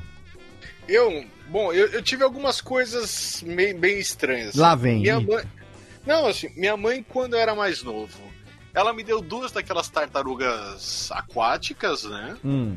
Então ali não, não tem muito segredo de, de se criar, né? Só que também é chato porque não tem interação nenhuma, né? É, pois é. Depois, com o tempo, quando elas cresceram, a gente não achava que era judiação elas ficarem em casa, né? E a gente deu pro, pra uma pessoa que tinha uma chácara e que tinha um daqueles lagos na chácara que Ah, uma daquelas fazendas mágicas, os cachorros vão, sei. é, né, é bem bacana, assim. Aí a gente teve ah, canário, né? Acho que tinha uma época aqui no Brasil que todo mundo tinha canário, né? Então a gente também tinha um canário. Só que o canário eh, era o Takeda, né? em- Já- já- a gente já teve o Wiki de Fênix. Takeda, na verdade, era o, Cybercop Júpiter. O... Não, não era o Júpiter, ele era o vermelho. Eu não lembro qual era o Cybercop vermelho. Então ele chamava Takeda. Só que o, o Takeda, infelizmente, ele veio a falecer devido ao futebol, né? Que estávamos jogando bola e a gaiola dele levou um chute a lá Roberto Carlos, a lá branco na Copa de 94 e ele não, não resistiu ao seu Caraca, hein? Que horror. Tá ficando gore esse podcast, hein? Tá ficando triste. Coitado, já, já- já tivemos um, um- um passarinho que foi comido por cachorro e um que foi por uma bolada. Eu tô, né? tendo uma- eu tô tendo umas ideias pra pedir pro Guilherme fazer na vitrine que eu já desisti. Eu pensei em desistir imediatamente, assim, nas Deus ideias. E ah, eu tava lembrando que na época que, que eu tava na faculdade, ah, eu tive aquário, né? Eu gostava bastante e a Aline me deu um aquário de aniversário. E eu era meu, um cara super quebrado, eu não tinha dinheiro pra nada na época de faculdade. Então eu ficava comprando aqueles peixinhos de 30 centavos, de 20 centavos. E eu gostava bastante de ficar olhando na loja pra ver se tinha peixinha grávida, né? E aí eu comprava eh, as peixinhas que eram grávidas. Pra levar 25 por um, olha aí. Exatamente, eu comprei um. Sem vergonha. Ele chama de berçário. Você compra o berçário Uhum. né, e lotava o aquário. Ah, você falou, acabei de lembrar qual foi o bicho de animação mais alternativo que eu tive quando eu era Bicho de moleque. animação? Peraí, vamos... Bicho de vamos- estimação, bicho Obrigado. de estimação aquático mais alternativo que eu tive quando era moleque. Eu tive a minha família de Kikos Marinhos. Eu tive. que é Kiko? Kikos Marinhos. Joga... Isso entrega multa à idade, velho. Cara, você vai ter que jogar no Google agora. Eu vou botar no link no post do comercial Que- de Kikos. Kikos não, não são artêmias? Hum, São Kikos Artêmias Marinhos. Kikos Marinhos é um negócio que quem é dos anos 80 sabe o que, que é a família de Kikos Marinhos. Eu vou Tem deixar o link no post. com barbatana. Joga no Google aí que você vai ver Kikos Marinhos. A gente comprava, na verdade, vinha uma revista com um envelopinho dentro, tipo um quisuco, é, e você des- desmanchava na água. vida, e na, É praticamente uma bactéria. Que você... não, é, é, é tipo, um- é tipo É um crustáceo. é. Mas esses são os Kikos Marinhos. Mas tudo bem. que- Pô, quem- assim eu criava chato também no meu saco, né? Piolho. Criava piolho aqui em São Bernardo, era muito comum as crianças. Trocava na escola. Tive um bicho de pé também que era muito apegado. Carrapato, que- nossa, carrapato era. Mas nessas andanças eu gostava muito de ficar indo nos lugares pra comprar peixe, né? E até que um dia eu fui na, aqui em São Paulo tem uma estrada que chama Estrada Jacupêssego, né? E tem uma feira de animais super famosa ali no, no final de semana. Até que eu fui lá e eu vi que eles estavam vendendo lagosta e caranguejo, pequenininhos, pequenininhos assim, pra pôr no aquário. E aí eu comprei uma lagosta e comprei um caranguejo, né? O caranguejo era o Chico, a lagosta ela não tinha nome. Chico Marinho. E aí eu percebi o seguinte, que com o passar dos dias, cada dia eu tinha menos peixe no aquário. É lógico, né, mano? Não, mas, Léo, eu, eu, era, eu já era um adulto Eu jovem, tenho eu peixinhos no meu burro. aquário. Resolvi comprar outros bichinhos. O que, que eu vou comprar? Predadores naturais. É como se você tivesse aqui. Eu tô em casa, tenho quatro cachorros.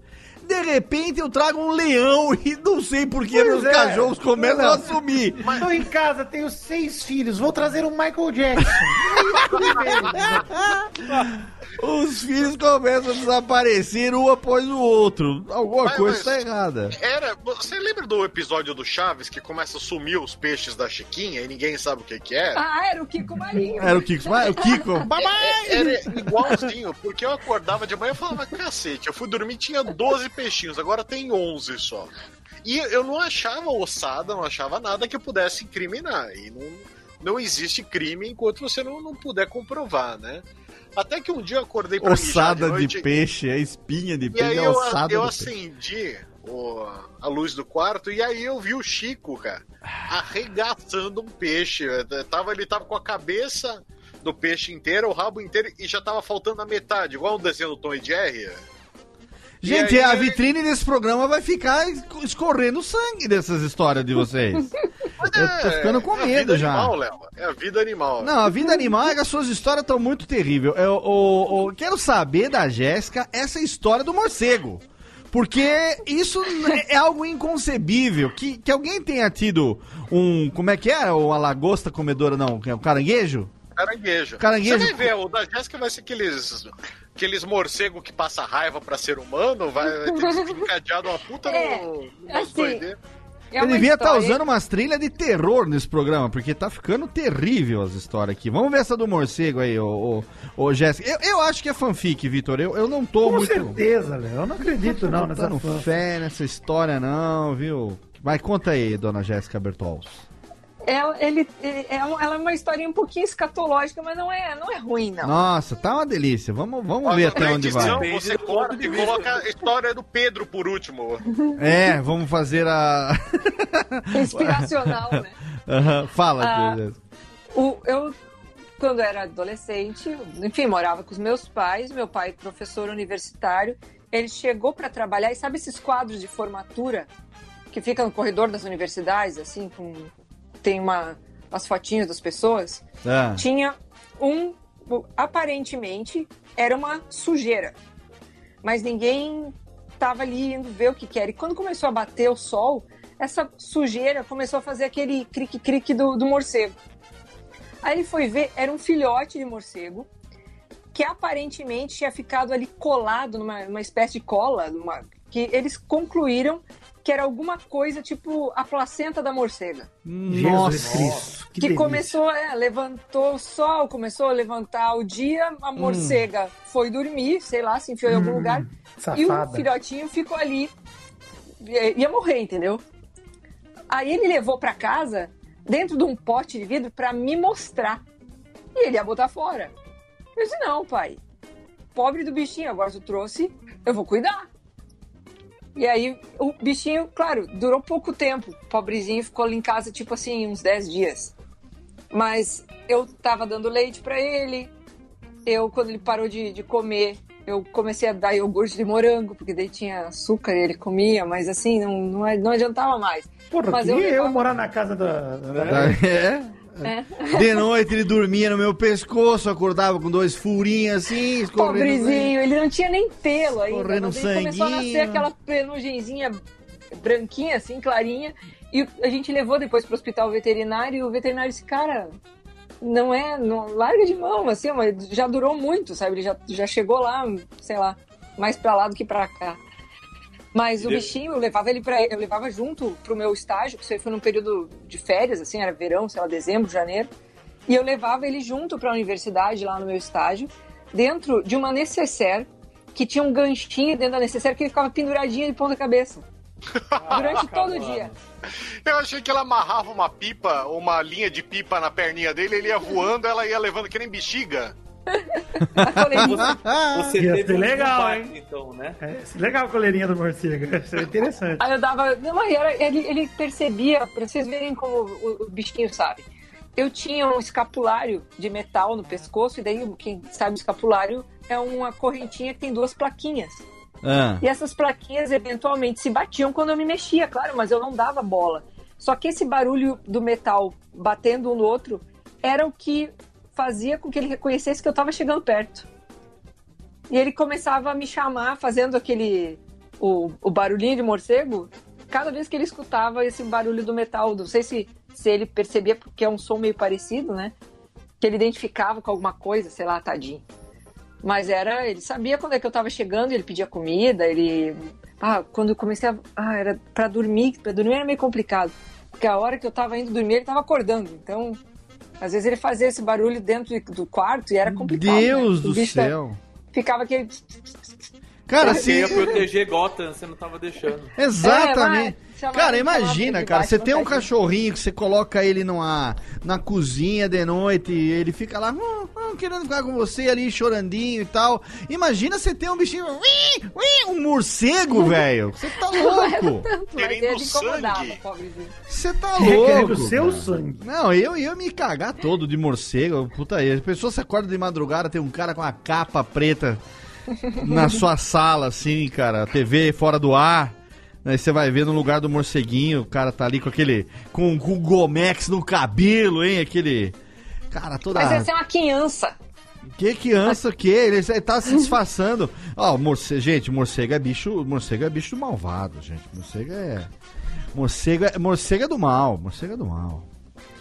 É bicho. é, cara, olha, eu não teria coragem. Eu, eu, você eu admiro, viu? Sério? Bem louca você, bem louca. Eu fiquei com tanta peninha, pobrezinho. Peninha do morcego, que nem pena Peninha tem, ó. Vitor, tá vendo? Nem, Pois é, mano. que nem pena tem o morcego. E o. Olha, eu tô, tô achando meio fanfic ainda essa história, viu? Tô achando ainda meio. Ah, o morceguinho. Muito romântico, Vitor. É muito Pois romântico. é, ai, meu morceguinho, meu amigo. É, é muito. Queridinho. É muito romântico. Essa, essa, essa coisa de ficar romantizando os bichinhos, eu acho que. Por exemplo, só falta o Thiago vir falar que. Ah, porque minha cachorra assiste futebol comigo, sabe? Essas coisas. Ixi, a, Lola, coitada, ela sofre comigo, assim. Ah, ainda Porque bem, né? já- Pô, ninguém merece assistir futebol, vai. Porque a gente assiste jogo do São Paulo junto. Pior é, ainda, coitada. Tá Isso, eu vou sofrendo. ligar pro Ibama aqui. Ultimamente. Ultimamente. É isso, o- Olha, o Gabu isso. No Vasco, cara. O Gabu, ele tá pior que eu nessa, nesse O requisito. Gabu, acho que ele engordou de ver o Maxi Lopes. Não, mas essa daqui é uma coisa que eu faço questão de fazer com a Lola, são duas, né? Ah, eu gosto bastante Uma de- questão que eu faço coisa, questão de fazer, uma coisa são duas. Vamos lá. É. é a- assistir futebol, sempre que eu vou assistir o jogo, eu fico com a Lola e durante o jogo ela vai levando apertão, e porque eu aperto ela, bato na bunda dela. Nossa, é pior que você tá gol. falando sério mesmo. Eu joguei aqui o milho e, e é verdade, então. Não, é verdade, juro pra você, Léo. Caralho. E uma coisa que eu sempre fiz também é jogar videogame com ela. Ela, quando ela era pequenininha, eu sentava com Ela é o Player 2 excelente, hein? Né? ela, o player... Eu, eu sentava de perna cruzada e ela deitava naquele espacinho que fica en- entre as coxas, né? E coxa de gordo é uma delícia pra cachorro deitar, né? É Porra, quente, não só né? pra cachorro. E aí ela foi crescendo, foi crescendo e ela agora ela tem vinte e tantos quilos, ela é gigante. E toda vez que eu sento pra jogar, agora só que em vez de ficar no meio das minhas pernas, que ela não cabe mais, ela fica nas minhas costas. Então ela vira uma almofada canina, né? Eu apoio as costas nela e vou curtindo a jogatina, assim. Mas ela. E outra coisa que eu gosto de fazer com ela Hum. é passear ouvindo podcast, né? Então coloco um podcast, ou de dia que tem jogo de futebol, coloco. ah, sintonizo o rádio no, no celular. Qual, qual é gente- o narrador preferido dela, hein? José Silvério. Pior que ele responde a pergunta. É, Ah, José A gente- Silvério. Muito... mas o, o podcaster ela gosta do Erau Lopes. Ah, até parece, coitadinho. Mentira, cachorra. ela gosta do Jovem Nerd. Olha aí, claro, todo mundo prefere o Jovem Nerd. Até eu prefiro. Ô. Jéssica, a sua calopsita com 26 anos. É. Ela é, é- Ela praticamente tá. É uma infiltrada, né, na rotina da casa, porque, tipo, ela conhece Sim, todo mundo, sim, né? ela- Ela, ela funciona como alarme Ela- também, não? Porque tem aqueles bichos. Aqueles bichos que vem alguém estranho, ele já. Né, dá uns, uns já foi, estalados já foi diferentes. assim, mas ela realmente agora tá, tá uma senhorinha. Ela é muito engraçado porque a gente percebe que ela é uma vovó ranzinza. Ah, mas quanto mais velha fica, mais observa a vida dos outros, hein? Isso então aí. ela, ela fica solta pela casa, porque a gente deixa a gaiola aberta e ela faz, ela desce, zanza. Ela faz- não foge de preguiça de voar, né? Exatamente, ela não consegue mais também. Então, Canseira. ela- quando ela consegue voar mais, ela começa a gritar pra chamar a gente pra botar ela de volta pra gaiola. Aqui nem aquelas vó reclamona, Vitor, que fala assim: ah, eu só não vou embora daqui porque. É, dá total, trabalho total. demais sair dessa porra. Aí prefere Pois é. ficar reclamando o dia inteiro, né? Muito Coisas menos que a gente, trabalhando. ela sabe onde que a gente guarda as coisas. Então, se, por exemplo, a gente vai café da manhã vai pegar biscoito. É. Ela sabe onde é que é a prateleira do biscoito. Se a gente abre a geladeira para pegar alguma coisa, ela não fica piando. Se a gente vai pegar um biscoito que está dentro de uma lata, alguma coisa assim, que tem um barulho de pacote, uma coisa que ela reconhece, ela fica enchendo o saco enquanto a gente não parar o que está fazendo e levar um lá para ela. É. Ela não sossega, a gente não consegue fazer ela, porque ela é um, é um barulho estridente, o piado, né? Ela faz o piado chato que ela sabe que funciona. Olha aí. É, eu quero agradecer ao participante do programa que foi mijar e não desligou o microfone. Nós ouvimos você abrindo porta, ouvimos você andando. Não sei quem foi, porque eu não estava vendo, mas Muito obrigado pela consideração com esse podcast. Olha, não que eu saiba quem tenha sido, tá?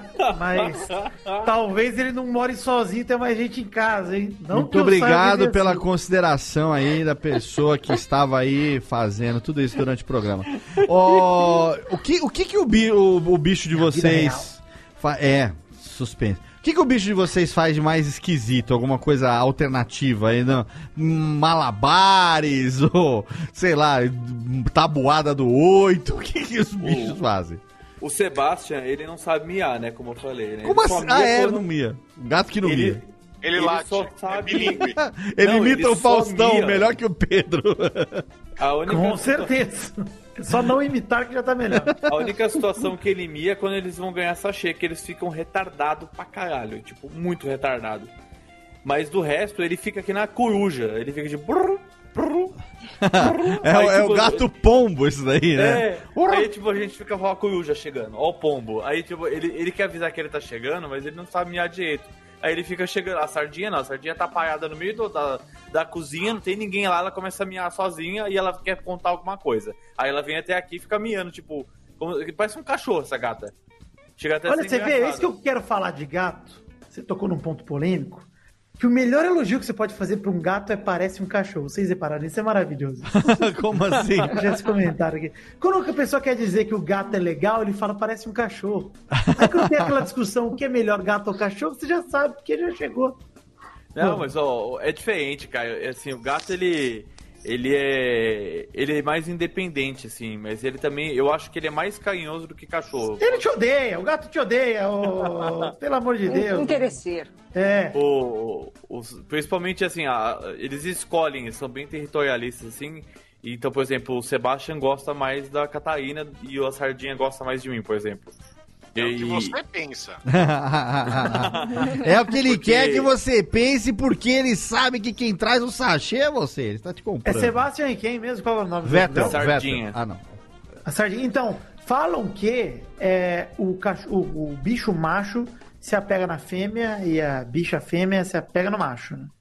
É, Digo, é, geralmente quando você tem um bicho macho e tem uma fêmea em casa, geralmente ele vai ficar um grude com ela. E se você for um cara e tiver uma, um cachorro ou gato fêmea, ela vai te, se apegar em você. Falam que tem assim, essa a- relação. A sardinha fica. Sempre quando eu fico aqui no escritório, geralmente à noite, eles, eles dormem durante a tarde inteira e eles começam a ligar o, o fogo no, na- no cu lá Chega pela. você falar, eles ligam foda-se. É, ele, não, é meio legal, foda-se mesmo. A partir da meia-noite começa a putaria aqui em casa. Eles começam a correr que não são retardados. E ela tá aqui deitada, ela deita aqui comigo, perto de mim, tá deitada na cadeira da Catarina agora, e ela fica aqui do meu lado um tempão. Ela adora tá dormindo gostosinha aqui. Aí, e o Sebastian tá dormindo mais longe. Ele nunca fica aqui, mas quando a Catarina tá sentada na cadeira dela trabalhando, ele sobe no colo da Catarina e fica lá. E fica, e se ronrona, e se esfrega, e, e- e ele dá cabeçadinhas. É muito diferente, assim, é, é, é engraçado até.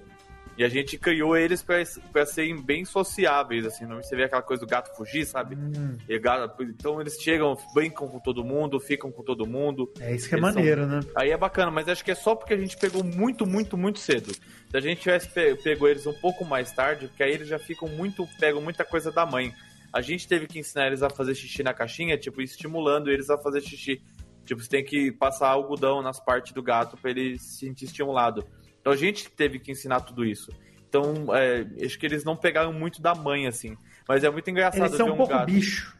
É. Viver um gato que interage tão bem quanto o cachorro, que, querendo ou não, é um bicho mais sociável. Isso não dá pra negar. Cara, a gente Mas- tem. Fala, Jéssica. Não, eu ia dizer que essa coisa de, de, de repente, porque pegou filhotinho e tal, claro que influencia. Mas eu tenho uma prima que resgatou um gato da rua por. Assim, estima-se que ele tenha uns 5, 6 anos já. E ele tinha apanhado e era um gato de rua, que aprendeu a se virar sem ter muito apego por coisa nenhuma. Ela só conseguiu pegar ele porque ele estava estrupiado e levou para o veterinário e tal. Ele ficou imóvel durante um tempão para conseguir se recuperar, teve que fazer um monte de cirurgia e tal. Mas esse gato é o gato mais sociável que eu já vi. É, é impressionante que a gente vai na casa dessa tia, às vezes no domingo jantar. Ele tá lá E- tomando vinho, né? Abrindo a É, porta. Ele percebe que Recebe todo mundo. né? É, ele não se esconde. Quando ele começa a ver que o pessoal tá chegando, Pra, confer- e junta, assim, pelo menos umas 10 pessoas, entre primos, tios e tal. Ele sai da onde ele estiver e vai pra sala. Ah, a sardinha recebe as pessoas na porta. É, ele vai lá e fica fazendo companhia pra família inteira. Assim, ele senta ela lá. sai da onde ela tá, ela ganha sai um cafuné ela de tá. todo mundo. Ele adora. É Ela pode estar no colo de qualquer pessoa, do outro lado da casa. Se alguém toca a campainha ou vai abrir a porta, ela desce e vai lá ver quem chegou. É que ela nem fica- cachorro. É, é engraçado. É muito bizarro isso. E ainda tem uma coisa que a sardinha ela faz que você falou de coisas engraçadas. Você pega ela no colo e ela começa a miar. Ela mia, dá aquelas miadinhas assim, bem de leve, e você acha, nossa, ela tá odiando, né? Aí você bota ela no seu colo ela fica parada. Do tipo, eu só tô fazendo um charme mesmo, só pra encher o seu saco. E aí você- você- eu, eu encho tanto o saco dela que um dia eu acho que ela vai, não vai gostar mais de mim, mas ela sempre volta e, e continua. Ó, a gente tem aqui algumas participações aqui dos ouvintes através do nosso chat no nosso canal aqui no Twitch, radiofobia.com.br ao vivo. Pode ler, Vitor, você está autorizado. Pri The Boss mandou aqui. Meu cachorro gosta de delivery. Porque toda vez que chega um motoqueiro, ele fica louco sabendo, querendo saber o que vai ter de janta. Que maravilhoso, cara. Ele fica no portão esperando dar atenção, mas a maioria tem medo. É, Porra, tá vendo? O Wellington que Gaspar. vocês não têm isso? O, né, é, o- o- só um minutinho, Thiago. O Wellington Gaspar disse aqui que o bicho mais alternativo que ele teve foi um bode. Que ele cuidou do. Caraca, onde você morava? Não? Que ele cuidou do bode até o abate, não que ele soubesse que ia comer o bode depois no futuro, mas ele cuidou do bode e, e teve aqui um bode. E quem mais aqui que ia falar aqui? É. é mais um comentário aqui. Ah, a Pri The Boss também falou que o dog se chama Ryu, esse que corre atrás do motoboy. É, que é raça japonesa, tinha que ter nome de videogame, todo mundo participando aqui também. Então, se você quiser, já sabe, galera, aqui tem os bichos de estimação. Fala, Thiago, agora. Não, ele tá falando que ah, quando vocês chegam do mercado, o cachorro não fica ouriçado? Porque Fica a Lola, ela, ela vê as sacolinhas do, do Carrefour, tudo, ela fica doida porque ela sabe que vai ter alguma coisa pra ela ali. né? Pois, não, e o lance é, o cachorro, ele, além de tudo, ele acha que a sacola é um brinquedo, né, mano? Então, É, se bobear gato, então- sacola, né? O gato, ele, ele não quer nada que tem dentro. Se a gente deixar cair comida no chão, eles nem pegam. Mas se deixar a sacola no chão, eles entram. Eles entram todas as sacolas. Tipo, tem uma sacola lá, tem cheia de compra, a sardinha vai lá e se enfia, você vai ver, você abre a sacola, tem um gato deitado dentro da sacola. É impressionante como eles gostam de caixa, então. Caixa, É.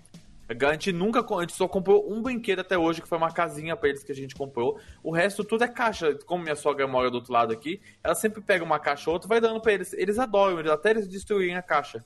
Porque eles brincam, se divertem com qualquer coisa. Fecho de pão, então, nossa. Fecho de pano deles. Olha só, gente, quero aqui puxar uma pergunta derradeira aqui pra gente antes de encerrar o programa, que é o seguinte, é... Qual bicho de estimação que, isso agora aqui, vamos ver aonde que vai o nível de criatividade das pessoas, qual o animal de estimação que você gostaria de ter tido ou ainda gostaria de ter, é, mas dificilmente vai conseguir ou qualquer coisa nesse sentido? Vitor? Cara, você sabe que a minha intenção é acumular cachorros ao longo da vida, né? Eu acho que sucesso é isso, é ter vários cachorros. Eu, eu sou um cara de cachorro, não tem jeito, velho. Porque eu gosto de bicho que. Eu sou carente pra caralho, quero que meus cachorros me tratem como, Como eu mereço, rei, né? Exato. Que é me amando incondicionalmente, me lambendo, me subindo em mim. Isso eu gosto. Então eu queria, na verdade, não é nem um bicho específico, eu queria ter vários do mesmo bicho, que é cachorro pra caralho. E aí você tem que ficar rico para poder ter uma casa gigante com muitos e muitos cachorros. Isso, que aí meu E- cachorro- meus cachorros vão poder destruir a beça. Exatamente. É tipo foto de revista Caras, que o cara aparece com mil e um cachorros em volta, assim. né? Isso, esse é o sonho. Ah, muito bem. O sonho de nababesco de Vitor e seu, seus dogs. E você, ô Pedro? Ah, eu acho que eu, eu tinha muito sonho de ter um gato, então acho que eu meio que realizei esse sonho até o momento. Mas não assim. tem, vocês, vocês, vocês não têm vontade de, até, sei lá, tem vontade de ter um bicho. É, eu já tive, ok, então, tudo bem. Gato, tá, mas É, se- é porque eu sempre, como eu falei, eu tive só um cachorro que foi o cachorro da minha mãe, mas é, não foi eu que escolhi, entendeu? Foi minha mãe que escolheu. Entendi. É uma cachorra, então é dela, entendeu? Então eu sempre quis ter um gato, é, mas nunca tive a oportunidade. Então pra mim, quando eu tive um gato, foi algo muito grande, entendeu? Muito bem. Foi mais, muito mais bem. por isso. Ó, o Thiago já teve caranguejo que comia peixe, já teve lagosta sem nome, já teve um pitbull que é shih tzu com botox. que mais, ô Thiago, você gostaria de ter? Putz, sabe que eu queria ter um furão É. Teve uma Eles falam que é legal mesmo. Teve uma época que foi febre, né? Então, exatamente, foi nessa época e eu tava muito tentado a ter. Só que aí eu comecei a ver que parece que era um bicho que não. Sabe, pra- ele, ele sumia, no, o pessoal falava que ele entrava no guarda-roupa, arrebentava as roupas, ele se escondia nas frestas da casa, então você ficava sempre naquela dúvida que será que eu tô com o bicho aqui em casa ou ele já fugiu ou morreu faz três dias eu não sei, né? E aí acabei tirando isso daí da, da ideia. Ah, que alternativa. E teve uma época também que eu tava bem desocupado, É. que eu queria ter hamster, mas a, a ideia não era para ter o hamster. Mas na minha cabeça eu queria fazer um- uma casa de hamster, daquelas assim, com passagem secreta. Ah, um não, de mas é, hamster não era bicho de estimação. Na nossa geração, hamster era brinquedo. É, então eu queria isso, eu queria colocar, tipo, no o quarto do hamster. E aí tem uma foto minha na, na cria- no criado mudo do, do hamster, tem um mini guarda-roupa, tem aquelas miniaturas de bebida num, num barzinho.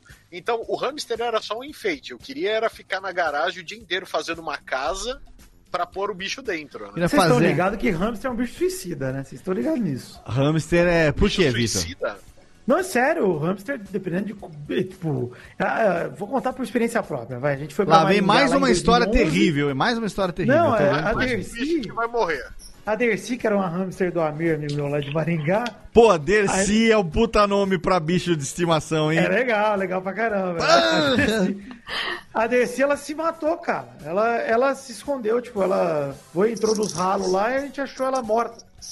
Caraca. Então, sei lá, hein? mano. Ela, o hamster ele é um bicho meio burro, né? Essa é a verdade. Hamster Aí você é um gerbelo. Ele escapa, tem muito jeito. Um gerbelo. E você, a lá da Jéssica, eu, eu, eu não duvido muita coisa. Que medo do Que, que, vem, né? bicho você gostaria? Jéssica já teve morcego, teve caranguejo, teve. Teve. Eu Como é que- peraí. gerbil, eu tive Que porra é hamster. essa? O que, que é gerbil? Ge- Eu quis, eu já quis ter um canguru grande, mas não tinha um canguru grande, eu comprei um pequenininho. Peraí, que é gerbil? O que, que é gerbil, gente? Eu vou ter que jogar no Google. Com? G, com G. Ele é um, chamam é rato do deserto. Sabe aquele ratinho que tem as patinhas de trás maior? Que sai dando um pulinho assim de pé? É um rato. Ah, é um rato. ratinho.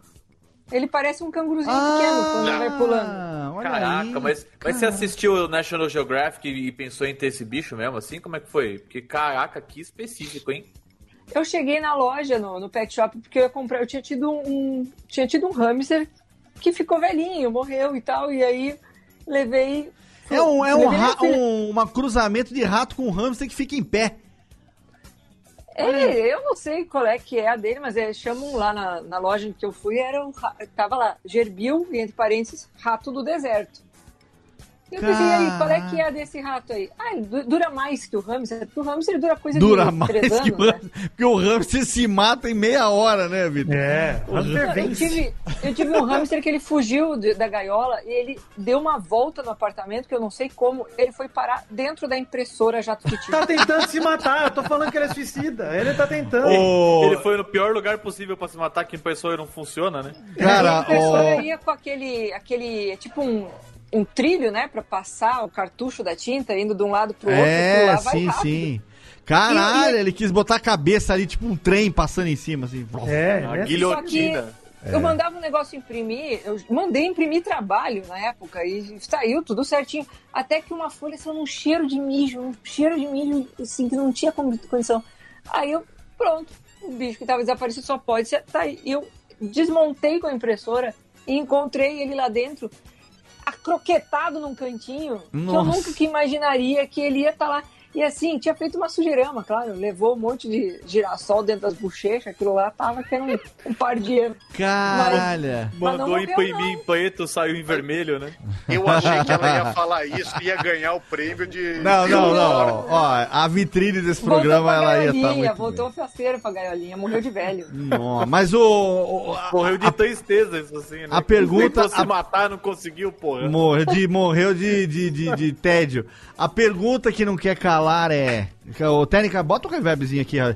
Qual o bicho de estimação, dentre todas essas variedades, depois de morcego e tudo, Jéssica sempre quis ter e não teve? Ah, eu queria ter um golfinho pra botar na Ah, piscina. que golfinho, tá louca? Caralho, golfinho na piscina, o bicho nada numa Que água isso, salgada. bicho. Ele Eu consegue, era pior que ele criança feliz, eu queria um golfinho na piscina da minha avó, mas eles explicaram que Ela- assim que funcionava. Ela Mas achava que era que nem o coisa que flipper que ia ficar com aquele. Isso, tic, é. né? Podia ser um boto, né? Que aí na piscina Eu não ficava tinha mais nem fácil. noção do tamanho de um golfinho com a proporção da.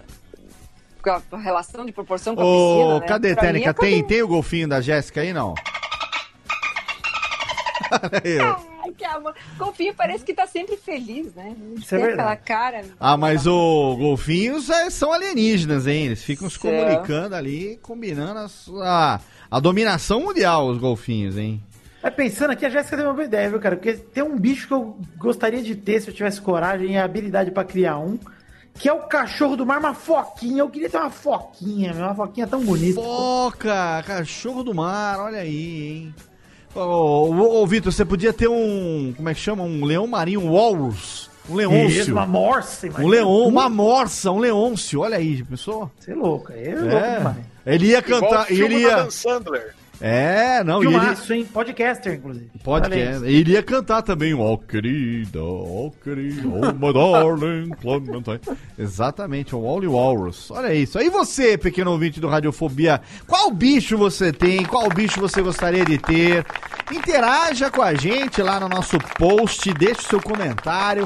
Mande também lá no Twitter ali, citando arroba Radiofobia. Aliás, os Twitters de todos os convidados, todos os integrantes do programa estão sempre lá nos posts. E olha só, eu tô muito feliz aqui com o meu pequenino Ghost que chegou. E obviamente que houve uma votação aqui em casa, porque é, ele é o sobrevivente aí dessa ninhada. é, vi- sobrevivente realmente da mãezinha dele, do jeito que tava doentinha.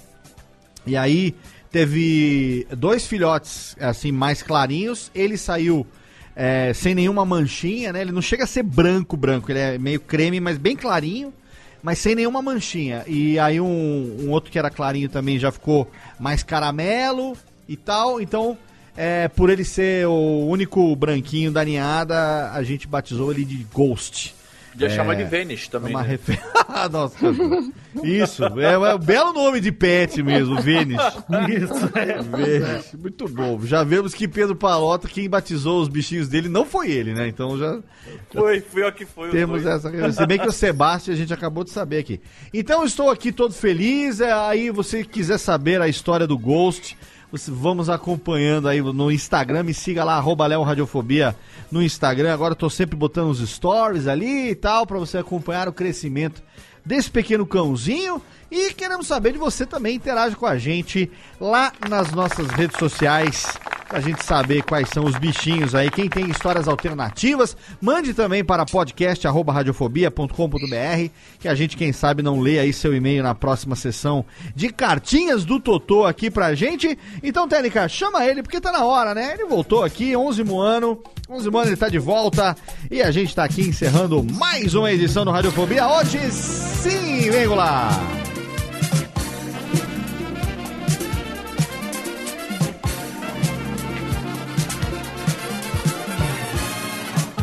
Estamos aqui, sim. Goulart está de volta no nosso 11 ano, encerrando mais uma edição do Radiofobia.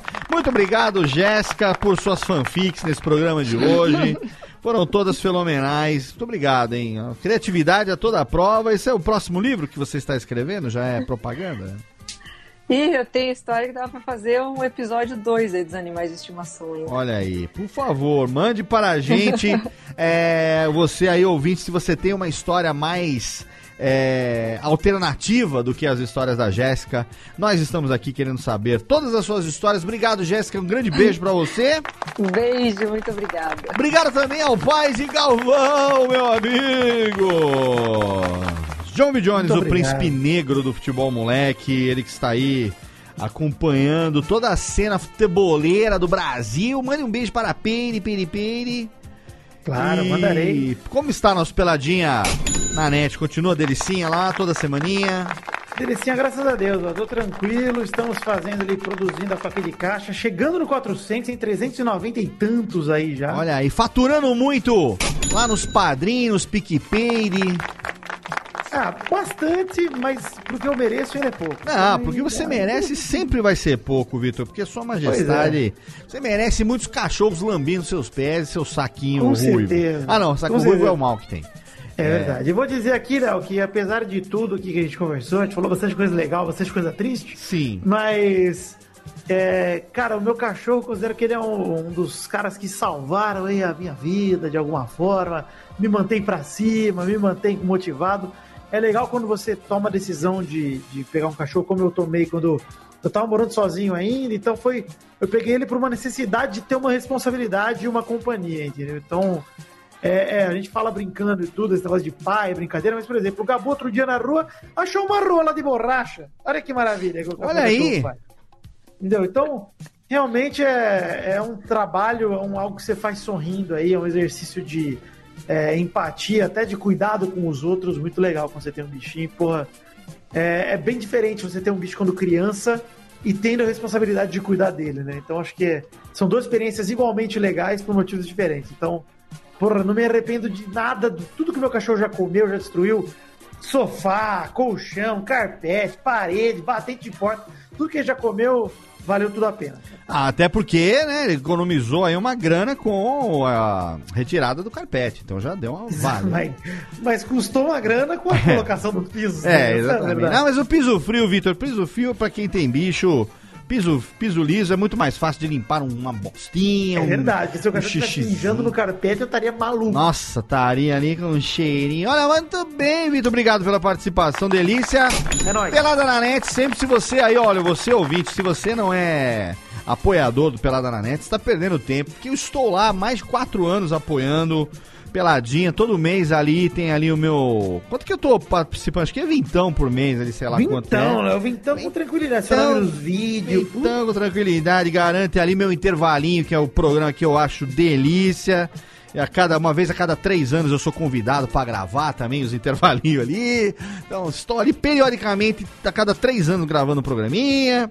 E você semanalmente, você que gosta de futebol aí, você que quer se manter desinformado no futebol e dar boas risadas, recomendamos o nosso podcast Irmão Pelada na Net de nosso querido John Jones. Muito bem. Muito obrigado. Estamos aqui também com a presença dele, com o seu canal. Por onde vai o canal? Já voltou os seus Minecraft de gato? Como é que é, o Pedro Palotti? Estamos indo no ritmo devagar, mas ainda estamos soltando vídeo, graças a Deus. Muito bem, muito bem. Por onde vamos é o canal, está lá no YouTube também, um canal que cresce a cada mês, sempre com novos assinantes ali, sempre trazendo pra você. Quando será a próxima viagem? Tá ganhando dinheiro para a próxima viagem, Pedro Palotti? Ah, eu tô juntando, então vamos ver se no, agora pra novembro a gente tá tentando ir pro, pro, pro Oriente Médio. Vamos ver se vai dar. Olha que chique, hein, para o Oriente Médio, fazer ali, tomaram... Tomaram, tomaram, tomaram uma bomba no peito, não. Tomaram, tomaram um tiro, não, também. Para, para que país você quer ir do Oriente Médio? Ah, pro, pro Catar. Ah, vai te catar você, Catar vida. Catarina, entendeu? Ah, vai pro Catar, só chique. Quero ver você ir pro Irã, pra, para, para o Líbano. que mais? Qual o país que tá tendo muito problema lá, hein? Afeganistão, tá bombando Ah, Afeganistão. Afeganistão. Nossa, Olha aí, dicas de um. Olha aí, mano. turismo. Tá bombando Afeganistão. Tiago Fujiwara, você está se superando. Vamos estudar esse passe aí. Em breve estará disponível. de Minuto tá de-. Minuto de silêncio tá de olho no seu passe. Tô sabendo aí que o Cacofonias já gostava de você como roteirista, agora então, como piadista, está adorando. Obrigado pelo palote, sabe por onde vai. E obrigado ao pai da. Como é que ela chama? Esqueci já o nome dela. Da Lola, Pai da Lola, muito bem. Da Shih Tzu com Botox, Thiago Fujiwara.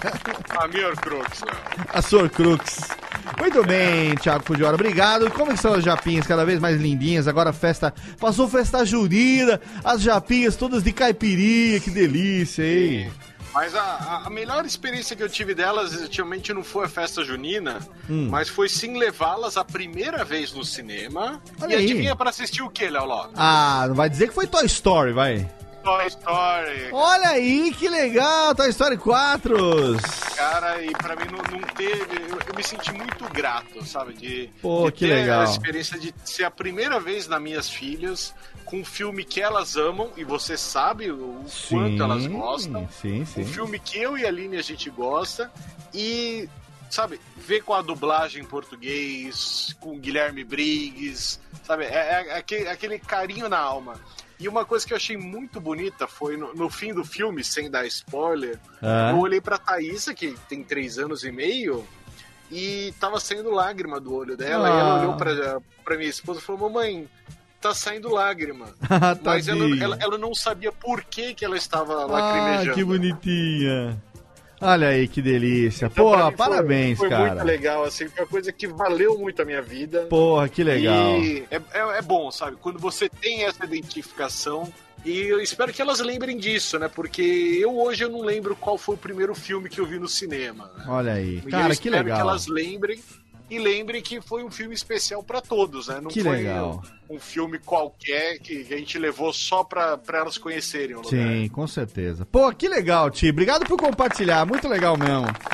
Se você não sabe, não conhece as japinhas, acompanha lá, segue lá o arroba é, Thiago Fujiwara lá no Instagram, é isso?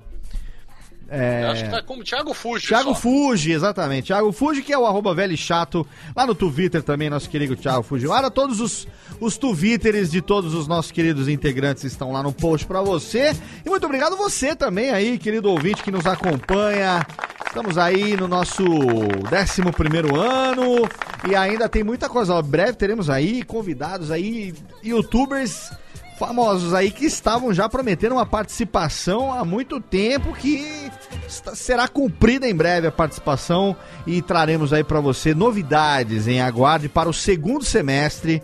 Nesse finalzinho agora de primeiro semestre, eu tô aqui meio preguiçoso, ainda ajustando as coisas aqui no estúdio novo e tal, mas agora a partir de agosto teremos aí novidades chegando na Radiofobia Podcast Network. Então você acompanha a gente lá nas redes sociais, radiofobia.com.br barra podcast. É o nosso site, lá você tem todos os posts e todos os feeds para você assinar. Obrigado pelo seu download, pela sua audiência e até a próxima edição do Radiofobia, aliás.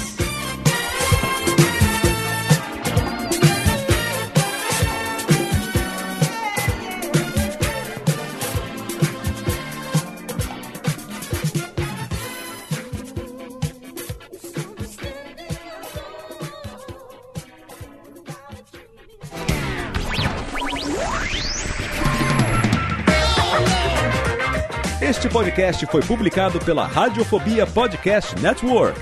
Acesse radiofobia.com.br podcast para conhecer e ouvir todos os nossos programas ou assine no seu agregador de podcast preferido. Esperamos você no próximo episódio.